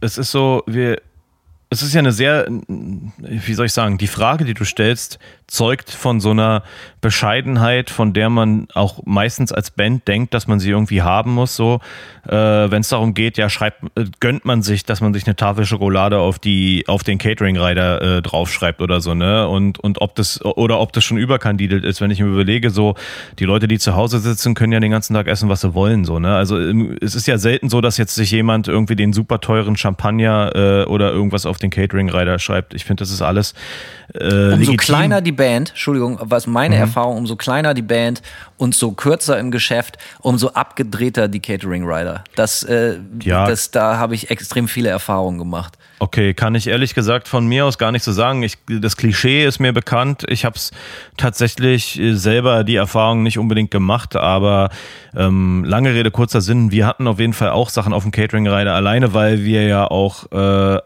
einen Veganer zwei Vegetarier in der Band hatten. Ähm, und dementsprechend, wenn das schon der, wenn das schon Phase ist, dann kommst du ja auch gar nicht drum herum, irgendwie einen, einen Rider zu schicken. Und wir, sage ich mal, bei WFAM sind wir ja schon auch in die Verlegenheit gekommen, oft ähm, äh, dann so Headliner oder Direct Support Touren zu fahren und dann kriegst du normalerweise auch was in deinem Catering Rider drinstehen und wenn da eine Sache fehlt, dann äh, ist das auch egal. Ja, also dann, äh, ja. dann geht die Band direkt wieder Haut ab, die sch genau. schmeißt alles an die Wand und äh, Konzert ist vorbei, selbstverständlich. Wird der, wird der Tisch so, wie im Film, ja, wird der Tisch Fall. so geflippt. Ah, so wollt ihr also spielen, alles klar, genau. Dann wird der einfach so geflippt, der Tisch und man haut so ab. Ähm, also ja, bei uns ist immer so, da musste immer genügend Bier stehen und äh, meistens eine Flasche Whisky und eine Flasche Wodka. Äh, obwohl ich mir ja vorgenommen habe, auf Tour eigentlich nicht mehr wirklich viel zu trinken. Früher, und da kommen wir zu diesem Pre-Show-Ritual, so, das ist, äh, okay, alles klar, jetzt ist es gleich soweit. Ähm, so 30 Minuten, bis es losgeht. Bei uns sieht das dann immer so aus, weil wir dafür normalerweise keine Crew haben. Man muss nochmal auf die Bühne gehen und einen Line-Check machen. So, mhm. dass wirklich jedes Signal anliegt. Also jetzt nicht einen ganzen Song spielen, aber so, man haut auf die Snare, Kickdrum, dies und das, geht einmal die Drums durch, guckt, ob die Gitarrensignale da sind, kommt was aus dem Mikrofon für einen Gesang, alles klar. Und wenn dann alles da ist, da verdünnisiert man sich wieder und geht Backstage und dann geht's immer in die heiße Phase. Das ist so für mich der wichtigste Moment des ganzen Abends. Da werde ich dann wirklich wie, das klingt so total behindert so, aber da werde ich wie so ein Tiger in so einem Käfig. Ich laufe dann im Kreis und bin sehr, sehr angespannt und hab aber Bock so. Ich hab, bin dann so angriffslustig. Weißt du, ich habe dann keine Angst so. Ich krieg dann so, das ist mein Moment, wo ich Bock krieg. Und das meinte ich mit dieser Dose. Eigentlich normalerweise mein Pre-Show-Ritual war immer ein großes Glas nehmen, da so drei Finger breit Wodka reinknallen, eine halbe Dose Red Bull, ungekühlt, damit die, die Stimme nicht angegriffen wird und äh, mit Leitungswasser auffüllen und dann mit einer Gabel die ganze Kohlensäure rausrühren. Das war mein Okay. Zu Recht ekliges Getränk, äh, was mich dann aber so auf Sendung gebracht hat, so ein bisschen Zielwasser mäßig und äh, dann äh, geht's auf die Bühne und dann geht's los. Und dann ist natürlich nur noch Tunnelblick. Weißt du, Vorhang geht runter oder was weiß ich, so im wortwörtlichen, also so im übertragenen Sinne. Und dann ist Tunnelblick. Und dann ist es bei mir meistens so, dass ich von der Bühne komme nach einer halben Stunde, 45 Minuten, 60 Minuten oder sonst was. Und ich habe nahezu keine Erinnerung.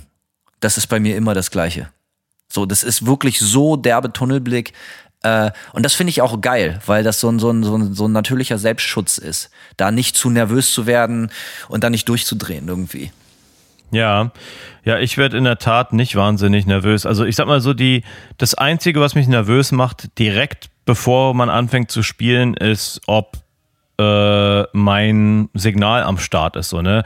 Du kennst es und du siehst es auch, wenn du andere Bands spielen siehst oder so. Und das ist immer so bescheuert und man, man nimmt sich vor, es nicht zu machen. Aber als Gitarrist, du stehst neben der Bühne, sagen wir mal, das Intro läuft schon und du denkst so, ja, ob meine Gitarre wohl geht, ne? Und dann versuchst du so ein ganz leichtes Geräusch zu machen, äh, an der Gitarrenseite so ein Tschk, ne, um Ja.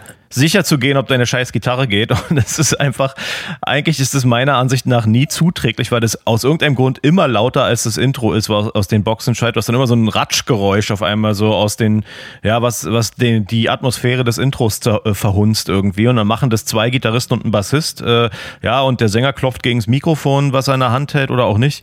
Ja, äh, und das finde ich immer so ein bisschen, das ist immer witzig so. Aber ich bin da auch neurotisch, so neurotisch, dass ich es nicht sein lassen kann. Ich muss das machen. Ich muss ein dummes Geräusch auf meiner Gitarre machen. Es ist aber auch richtig, ey. So, ich war jetzt gerade, als wir hier vor einer Woche in Bremen gespielt haben, so diese Release-Show nachgeholt. Ey, manchmal ist es dann halt auch richtig scheiße und dann kommt Panik auf. Man geht für diesen Line-Check auf die Bühne, alles da, dies und das. Das letzte, was ich checke, ist mein Basssignal so aus, aus der, Art- es kommt, kommt kein Bass. Es ist nicht da. Die Endstufe ist kaputt. So, alles von der Wand wegreißen, irgendwie ist die Endstufe, steckt das Kabel richtig, anmachen, ausmachen, okay, kommt immer noch nicht. Pedalboard, okay, ist der Octaver an. Ah, Du kennst das, absoluter Panikmode. Das ist das aller, aller, aller Schlimmste. So, wenn, wenn du so wirklich, du, du weißt, Alter, alle stehen da schon und war, am, am schlimmsten ist das so bei so Shows, wo es so, wo die Leute schon so quasi über die Monitorboxen direkt vor deiner Fresse hängen und so warten, ey, warum geht's nicht los? Und du, ah, und es funktioniert einfach nicht. Es kommt irgendwas nicht raus. Das ist natürlich Ja, mega. Panikmode. So, ne, das passiert Gott sei Dank nicht so oft, aber es passiert. Und da ist das aller, allergrößte, das größte Gebot Ruhe bewahren. Nicht durchknallen. So, und dann, weil es lässt sich meistens irgendwie lösen. Und das hatte ich in Seattle auch. Das war ganz fürchterlich, ey. Äh, Ich weiß nicht, ob ich das in der letzten Folge schon erzählt habe. Wir haben seit über zwei Jahren nicht gespielt. Wir sind in Seattle auf die Bühne gegangen. Es gab nur Line-Check, weil, ne, es gab, gab, und wir hatten einen fremden Mischer, der uns gemischt hat, der so, ey, alles gemacht, Irinsch hat seine Drums aufgebaut, alles da, Monitor-Sound stimmte, okay, alles klar, und ich mach, mach die Gitarre, Gitarre links an, Gitarre rechts an, Sampler funktioniert, geil, ich mach den Bass an und eine, eine, so ein, ein wie sagt man so, Groundhum, ein Rauschen, ein, ein wirklich ein Brummen, was durch den, die 8x10er Ampere kommt und durch die ganze PA geht, über die DI, dass den Leuten die Gläser aus der Hand geflogen sind. Und ey, wirklich, ich dachte, nein, nein, nein, nein. Wir sind extra nachmittags noch alleine in die Venue gegangen, um die Backline zumindest auszuprobieren und voreinzustellen. Ja. Und ich konnte es nicht beheben. So, alles wird gemacht, neuer Dreierstecker geholt. Äh, der, der, der Monitormann kommt und sagt so, ey, was ist denn hier los? So, ne, Kabel werden ausgetauscht und die Leute peilen schon, oh, oh, der Typ hat ein Problem und du wirst wirklich nervös. Ja. Und dann ganz, ganz am Ende, als der Typ schon so auf seine Uhr klopfte neben der Bühne und sagte, ey, ihr müsst jetzt loslegen, es nützt nichts. Und ich mich schon damit eingestellt habe, okay, es wird einfach ein mega scheiß Konzert, weil es total brummt und es Brummen ist lauter als meine Ansagen. Fasse ich noch einmal ans Pedalboard, gehe an die DI-Box, das ist jetzt sehr technisch, und mach den Groundlift an. Und es war, es war absolute Stille. Da habe ich original kam mir Tränen in die Augen, weil ich wirklich dachte, ja, danke, danke, danke. Das war echt, äh, das war wirklich so fürchterlich. Und in solchen Momenten denke ich mir auch immer, wofür mache ich das alles hier? Ey, das ist, das ist so. Man stellt sich wirklich literally mit nackter, mit nackten Arsch auf die Bühne und hat seit zwei Jahren nicht gespielt und dann passiert sowas. Und dann, aber dann ging alles und das Konzert war ein voller Erfolg, alles cool. Aber diese Momente sind, finde ich, die allerschlimmsten. So, wenn so beim Line-Check, bevor das Konzert losgeht, irgendwas, was nachmittags noch ohne Probleme funktioniert hat, nicht mehr geht. Und du weißt nicht, was es ist. Alle haben Panik. Alle haben, der, der, dein Soundguy, der am Mischpult steht, kann nichts machen, weil der teilweise so bei so einem Riesenfestival locker 150 Meter weit weg ist oder solche Späße. Und du bist alleine. So, ne? Das ist, äh, ist, ist wirklich heftig. Und wir sind halt auch nicht in der Größenordnung, wo du irgendwie eine Crew von acht Leuten hast, so und sagen so, ey, kümmere dich da drum. Ich komme wieder, wenn es funktioniert. Nee, du stehst da und alle gucken dich an. Ja. Ganz anstrengend. Egal. Gehen wir davon aus, es läuft. Was mir dazu noch einfällt, ist, du hast natürlich auch ein relativ äh, umfangreiches Setup. Ne? Das ist ja deswegen auch Ja. bei mir immer so äh, einer der Hauptgründe, glaube ich, warum ich so auf Sachen wie Camper und so setze, ist, dass du so wenig Fehlerquellen hast. Allein, wenn ich mir vorstellen müsste, dass ich bei einem ja, es gibt ja Leute mit wirklich gigantischen Pedalboards, so ja. Wenn ich mir vorstellen müsste, dass eins dieser Kabel kaputt, kaputt sein könnte, was ja, was das ganze Problem, ja, dass kein Sound hinten rauskommt sozusagen und du musst jedes Kabel checken, Alter. Bei der Vorstellung scheiße ich mir schon aus der Entfernung ein, Alter. Da habe ich einfach so du musst überhaupt dein kein Gear wirklich richtig, richtig kennen. So, ne? Das ist das Ding. Und das ist auch die einzige Mhm. Möglichkeit, wie so Troubleshooting Erfolg haben kann, ist, dass du genau weißt, okay, wenn da nichts rauskommt, dann kann das nur an ein, zwei, drei oder vier Sachen liegen. So, und die Sicher, musst du ja. dann halt einfach, und da musst du in Ruhe bewahren.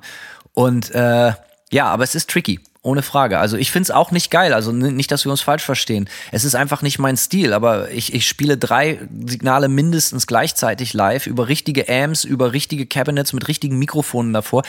Ey, versteh mich nicht falsch. Ich würde auch lieber einfach meine Gitarre in Anführungsstrichen nur in einen geilen Modeling, in einen Camper stecken und mir um nichts Gedanken zu machen. So, also, ne, das ist, würde ich auch gerne, aber das geht für mein Setup und wahrscheinlich auch für meinen Sound einfach nicht. Aber äh, da bin ich neidisch, da bin ich total neidisch drauf. Nicht, dass wir uns falsch verstehen. Das ist total äh, neiderweckend. Okay, wir gehen davon aus, alles funktioniert. So, äh, das Intro läuft, du trinkst deinen mega ekligen, lauwarmen Wodka Red Bull Drink, du gehst auf die Bühne, im besten Fall sind da Leute und schreien und freuen sich auf dich und dann geht's los. Und dann äh, geht bei mir immer so, wie sagt man, Klappe runter im Kopf. Da ist dann absolute Leere, da ist gar nichts mehr. Bei mir ist es ein bisschen gemischt. Für mich ist es extrem wichtig, dass ähm, ich, kann, ich komme in diesen Modus, wenn der Bühnensound gut ist. Ja, und dann, dann, wenn der Bühnensound gut ist, dann ist fast alles andere egal. Dann kannst du ein Publikum haben, was sich zu Tode langweilt, wenn der Bühnensound geil ist und ich mich irgendwie in die Atmosphäre meiner Musik reinspielen kann, dann ist bei mir auch Tunnelblick, ja, irgendwie, äh, ich fahre meinen Film irgendwie ab und bin einfach in, äh, in der Mucke drin so. Ähm, aber da, dazu ist es oft wichtig, dass der Sound gut ist. Es ist selten, wenn der, wenn der Bühnensound scheiße ist, dann, selbst wenn dann das Publikum gut ist, dann fühle ich mich so unsicher, dass ich nicht in meinen Film reinkomme. So. Und das, das hasse ich ja äh, wirklich ohne Ende so.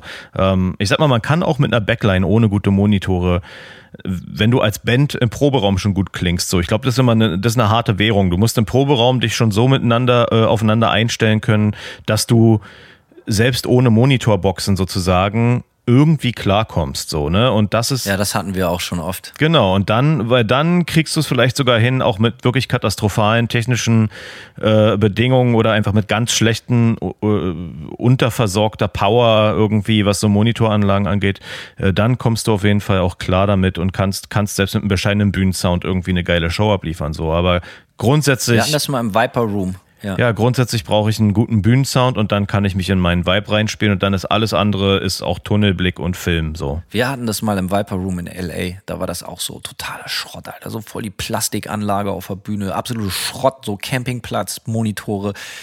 Ich dachte, Alter, hier ist fucking Los Angeles. Das kann nicht euer Ernst sein. Und das war, da haben wir wirklich gespielt, als hänge unser Leben davon ab so. Und äh, da hat Irinstein, glaube ich, auch gar keinen Monitor mehr gehabt, sondern sagt so, ey, gib's einfach Hanno, ich kenne die Songs so, ne? Und äh, das war, äh, aber trotzdem war dann eine geile Show, aber das ist natürlich auch immer noch mal so ein Unsicherheitsfaktor. Und das war dann auch noch gepaart mit so ganz, mit so einer ganz arroganten Ekelcrew, die so einem, so, ja, nee, kein Bock, so, also äh, extrem unhilfreich, so, naja. Und dann kommt äh, der äh, vermeintlich amüsante Teil des Abends. Das Konzert ist vorbei, man geht von der Bühne, hoffentlich war es einigermaßen gut. Äh, und entweder warst du der Headliner, dann ist nämlich ganz geil, dann gehst du raus und trinkst ein Bier oder so, kommst irgendwie so ein bisschen runter, wartest, dass die Leute aus der Halle sind, gehst noch vielleicht beim Merch vorbei, wenn du Bock hast oder auch nicht. Und äh, dann geht die ganze Sache rückwärts wieder los. Dann wird äh, abgebaut und eingeladen und der Abend ist vorbei. Problematisch wird's, wenn du der Opener bist und nach dir kommen noch sechs Bands oder irgendwie solche Späße und dann heißt es warten. Nochmal richtig geil lange warten. Du bist voll im Arsch, du hast alles gegeben, du hast deine Show gespielt und du würdest eigentlich voll gerne schon ins Bett gehen, in den Bus, aber nein, du musst ja noch Equipment abbauen und du willst oder musst nachher noch mit Einladen helfen und so weiter und so fort. Äh, Das ist meistens die Zeit, äh, bevor Nightliner-Touren eine Sache waren, wo ich dann einfach auch in Van gegangen bin und mich da hab einfach alleine verkrochen und auf die Rückbank gelegt und einfach gewartet, so äh, bis alles vorbei ist. Einfach Zeit totschlagen und dann wieder reingehen, so Tango-Leute, schnell ab einladen und Abflug. Ja, auf so Europa-Nightliner-Touren war das bei mir oft so, dass ich dann Ja, wenn wir früh gespielt haben, ja, dann vegetiert man so vor sich hin. Es ist leider selten. Also klar, manchmal geht man noch mal raus, geht was essen, geht einen Kaffee trinken irgendwo, wenn es die Stadt zulässt. Man spielt ja auch öfters mal irgendwie außerhalb, so wo du nicht zu Fuß äh, irgendwie äh, Infrastru Infrastruktur hast, auf die du zugreifen kannst. So, aber ja, äh, das ist halt so. Ne, wie ich schon vorhin gesagt, als Opener kannst du natürlich auch, es kommt immer auf die, das Tourpaket an, du kannst auch Glück haben. Ähm, und wenn da eine Crew dabei ist, zum Beispiel bei, äh, bei der Tour, die grundsätzlich den Bühnenaufbau macht und du dich eigentlich nur um deinen eigenen Scheiß kümmern musst, so, und danach hast du Freifahrtschein nach, deiner, nach deinem Set, so. Das ist das Geilste. Das ist mega geil, so. Wenn du dann einfach losziehen kannst, dich, äh, ja, du kannst, was weiß ich, also du kannst einkaufen gehen, du kannst älter ins Kino gehen, wenn du nichts besser, ja, also ich sag mal, das ist, äh, dann hast du natürlich echt viel Flexibilität, so. Und ich bin auch jemand, der, ich sag mal so, ich wünschte immer, ich würde mit vielen Bands touren, die ich wirklich gut finde und so, wo ich dann Bock habe, mir die abends auch oft anzusehen, aber, ähm, aber ich muss gestehen, dass es mir oft so geht, äh, dass ich die Bands zwar okay finde oder, oder auch, ja, also jetzt nicht schlecht, aber dass es jetzt nichts ist, was ich privat hoch und runter höre und wo ich in einen ähnlichen Film komme, wie jetzt zum Beispiel auf, ja, also wie jetzt auf der Bühne oder so, ja. Wenn, wenn mich Musik richtig kickt, dann ideal, dann gucke ich mir die Bands halt auch an. Aber das ist halt leider doch auch selten auf Tour, dass da Bands dabei sind, die man sich jeden Abend anguckt. Aber dann hast du natürlich als Opener zumindest die Freiheit, äh, den Freizeit-Indianer danach zu machen, irgendwie, wenn du deinen Scheiß einfach schnell in Van lädst und äh, der Rest, um den Rest wird sich dann gekümmert gekümmert. Aber der Merch muss natürlich stehen und wenn du Opener bist und keinen Mercher hast, so klar, also du äh, eine irgendeine Verantwortung bleibt immer so ne und ja, und äh, äh. man kann man kann auf jeden Fall nicht komplett abschalten, bevor der Abend nicht vorbei ist. Es ist nicht so, dass du einfach ne, um vielleicht auch mal mit dem um das vielleicht aufzuklären, als Opener-Band ist jetzt nicht so, du spielst und dann kannst du deinen Van packen und abhauen, so, ja. Also das ist natürlich auch nicht so, sondern klar, es, es kettet dich immer noch irgendwas an, ans Venue, an die Veranstaltung und Sachen bleiben offen, für die du warten musst, bis die Show vorbei ist. Und wenn du dann so bescheuerte Pakete fährst, wie wir zum Teil gefahren sind mit sechs, sieben Bands, dann ja, Sitzfleisch haben. Ich habe das nur einmal erlebt, dass ich, da, da, war ich aber nicht selber in einer Band, sondern da war ich Backliner von der Supportband. Das war die Abschieds-Helicopters-Tour durch Europa, wo mhm. ich mir jeden Abend den Hauptakt angeguckt habe, weil die jeden scheiß Abend besser geworden sind. Das war wirklich nicht von dieser Welt. Ich bin ja eh großer Helicopters-Fan, aber das war wirklich out of this world. 2008 war das, glaube ich. Die wurden jeden Abend besser. Besser und besser ja, und besser. Also wirklich völlig krank. Und ich stand da jedes Mal mit dem offenen Mund, Alter. Das kann nicht sein, ey. Das kann nicht sein. Das war Elektion in Demut, aber im guten Sinne. Ja, wie gesagt, und dann hört der Tag auch schon wieder auf. Du bist völlig im Arsch äh, du hast Glück, du schlägst die Zeit tot. Oder du hast das Glück, dass du als letztes spielst, du hast das Glück, dass du eine Crew hast, die das, den Abbau macht und einlädt. Meistens nicht oder oft nicht. Und äh, egal, irgendwann kommt der Punkt, wo du in deinem Hotelbett oder in dem Nightliner-Bett liegst oder in deinem, zu deinem Pennplatz und dann willst du einfach nur noch schlafen, schlafen, schlafen. So ist es bei mir. Also, ne, es ist sehr, am Anfang natürlich haben Irin und ich auch ultra viel Party gemacht. Äh, aber umso länger die Tour ist, umso mehr muss man halt auch mit seinen Kräften haushalten. Und am nächsten Tag wachst du wieder irgendwo auf und du machst deine Gardine zur Seite und bist in einem anderen Land oder in einer anderen Stadt und der ganze Kram geht von vorne los. Und ich finde das einfach hart und äh, unglaublich anstrengend. Einfach diese Überpräsenz, Omnipräsenz von Menschen um mich, die es alle gut meinen, die oft fast alle professionell sind, die auch super lieb sind. Aber dass man, egal wo man hingeht, man kann, die, die einzige Möglichkeit, dem zu entkommen, ist alleine durch die Stadt spazieren. Und das ist halt auch nicht immer gegeben, nicht immer möglich. Ich finde das krass möglich. Und die einzige Möglichkeit für mich, damit umzugehen, wäre halt einfach wirklich 24-7 Party zu machen und zu saufen, wie das ja auch viele Bands machen. Ich kann das nicht, weil ich da nicht die Power für habe und mir meine eigene Performance dann auch zu wichtig ist, dass die steht. Aber ich finde das schon richtig, richtig krass und ich vermisse es auch null. Ist interessant, ähm, weil es gibt ja auch Leute, bei denen ist das im, ganz im Gegenteil von dir, äh, die nach der Tour in so ein äh, in das sogenannte Tourloch fallen. Ja, die Tour ist vorbei. Kenn ich auch einige, ja. Ja, und die dann, die sich dann extrem einsam fühlen und so. So ging es mir tatsächlich nicht. Nach einem Monat Tour oder nach drei Wochen Tour äh, habe ich auch kein Problem damit, nach Hause zu gehen und einfach zu chillen. Und ich brauche ich brauch dann eigentlich eher sogar so ein bisschen, ich muss diese übersoziale Zeit dann ein bisschen ausgleichen mit einer etwas antisozialeren Zeit von zwei, drei Wochen vielleicht, wo ich einfach auch nicht wirklich Leute treffe, sondern einfach nur den, ja, irgendwie wieder auf, auf so ein normales Level komme, wo ich mich wieder wie ein normaler Mensch fühle, der nicht den ganzen Tag von, keine Ahnung, 20 bis 30 Leuten irgendwie zugeschissen wird. So, ne? Also das ist halt, äh, das ist bei mir auf jeden Fall so. Ich kenne schon auch Leute, die richtig drunter leiden, wenn eine Tour vorbei ist. So, und das finde ich auch interessant. Simon, ein Tag auf Schicht. Da äh, ich habe, ich gehe hier aus der Nummer heute mit gemischten Gefühlen raus, weil ich natürlich auch, e-, egal wie ich mich beschwere, es natürlich irgendwie vermisse, dass das Live-Geschäft gut funktioniert. Es funktioniert gerade überhaupt nicht. Mhm. Und äh, die Leute brauchen mir auch nichts von Rock am Ring und ausverkauften Rammstein und Ärztekonzerten zu erzählen. Für ja. Bands in unserer Größenordnung geht gar nichts. Das ist alles scheiße. Da reden wir vielleicht beim nächsten Mal drüber. Äh, aber natürlich vermisse ich das. Ich vermisse meine Kunst auf die Straße zu tragen ähm, Ebenso. Ich kriege natürlich wieder Bock, so auch jetzt zu spielen auf die Bühne, weil das ist der Grund, warum man das alles macht. Über die größten Backstage-Eskapaden, äh, die viel, viel seltener auftreten, als die Leute denken, sprechen wir vielleicht ein anderes Mal. Mythos Backstage, vielleicht machen wir das auch nochmal, weil die eine oder andere Krachergeschichte gibt's ja natürlich. Und äh, ansonsten ja, Simon, ey, ähm, ich bin wieder auf dem Boden der Tatsachen. Arbeit, Rabotti, Rabotti, Rabotti. Tun ist Arbeit. Also wenig Party, Leute, sondern meistens Arbeit durchgetaktet, auf die Stunde immer, ist der ganze Tag durchgetaktet. Und äh, aber jetzt äh, mit einer versöhnlichen Note. Meistens ist es ja geil, weil Leute kommen, die deine Musik hören wollen. Und das hat sich dann meistens schon immer für die ganze Nummer gelohnt. Weil die Leute Absolut. sind auch nett, sind geil, sind interessiert und äh, dafür macht man es ja auch alles. Und äh, ja.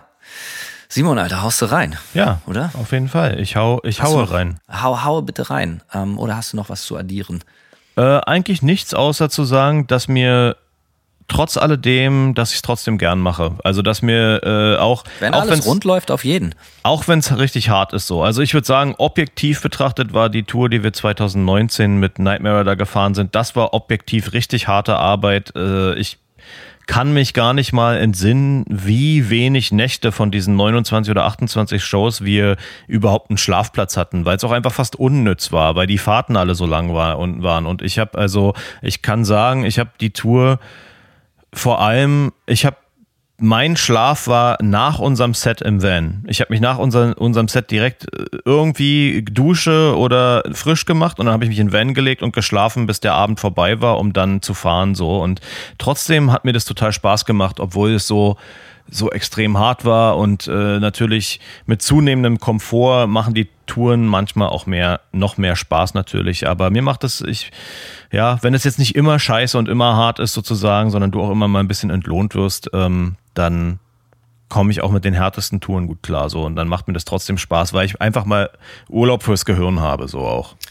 Simon, äh, auch wenn gerade wenig getourt wird, hau doch noch mal unsere PayPal-Adresse raus. Äh damit die Leute sich in unsere Sendung einkaufen können und wir auch äh, vielleicht irgendwann wieder auf Tour gehen können. In unseren Esels-Podcast, ja. Äh, haben wir nämlich vorhin nicht erwähnt. Die PayPal-Adresse zum Spenden ist paypal.me slash gear of the dark äh, und da könnt ihr mit einem locker flockigen Spruch gerne ein paar Euronen, Dollar, Schweizer Franken, was auch immer oder auch einfach, wir haben ja über das oft äh, dürftige Catering gesprochen, auch einfach äh, Essen schicken. Das ist auch äh, immer gern gesehen.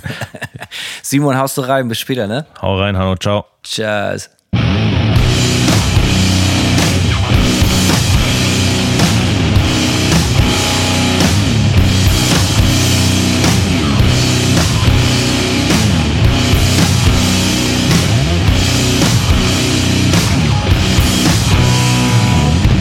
Serve one master. That is destruction.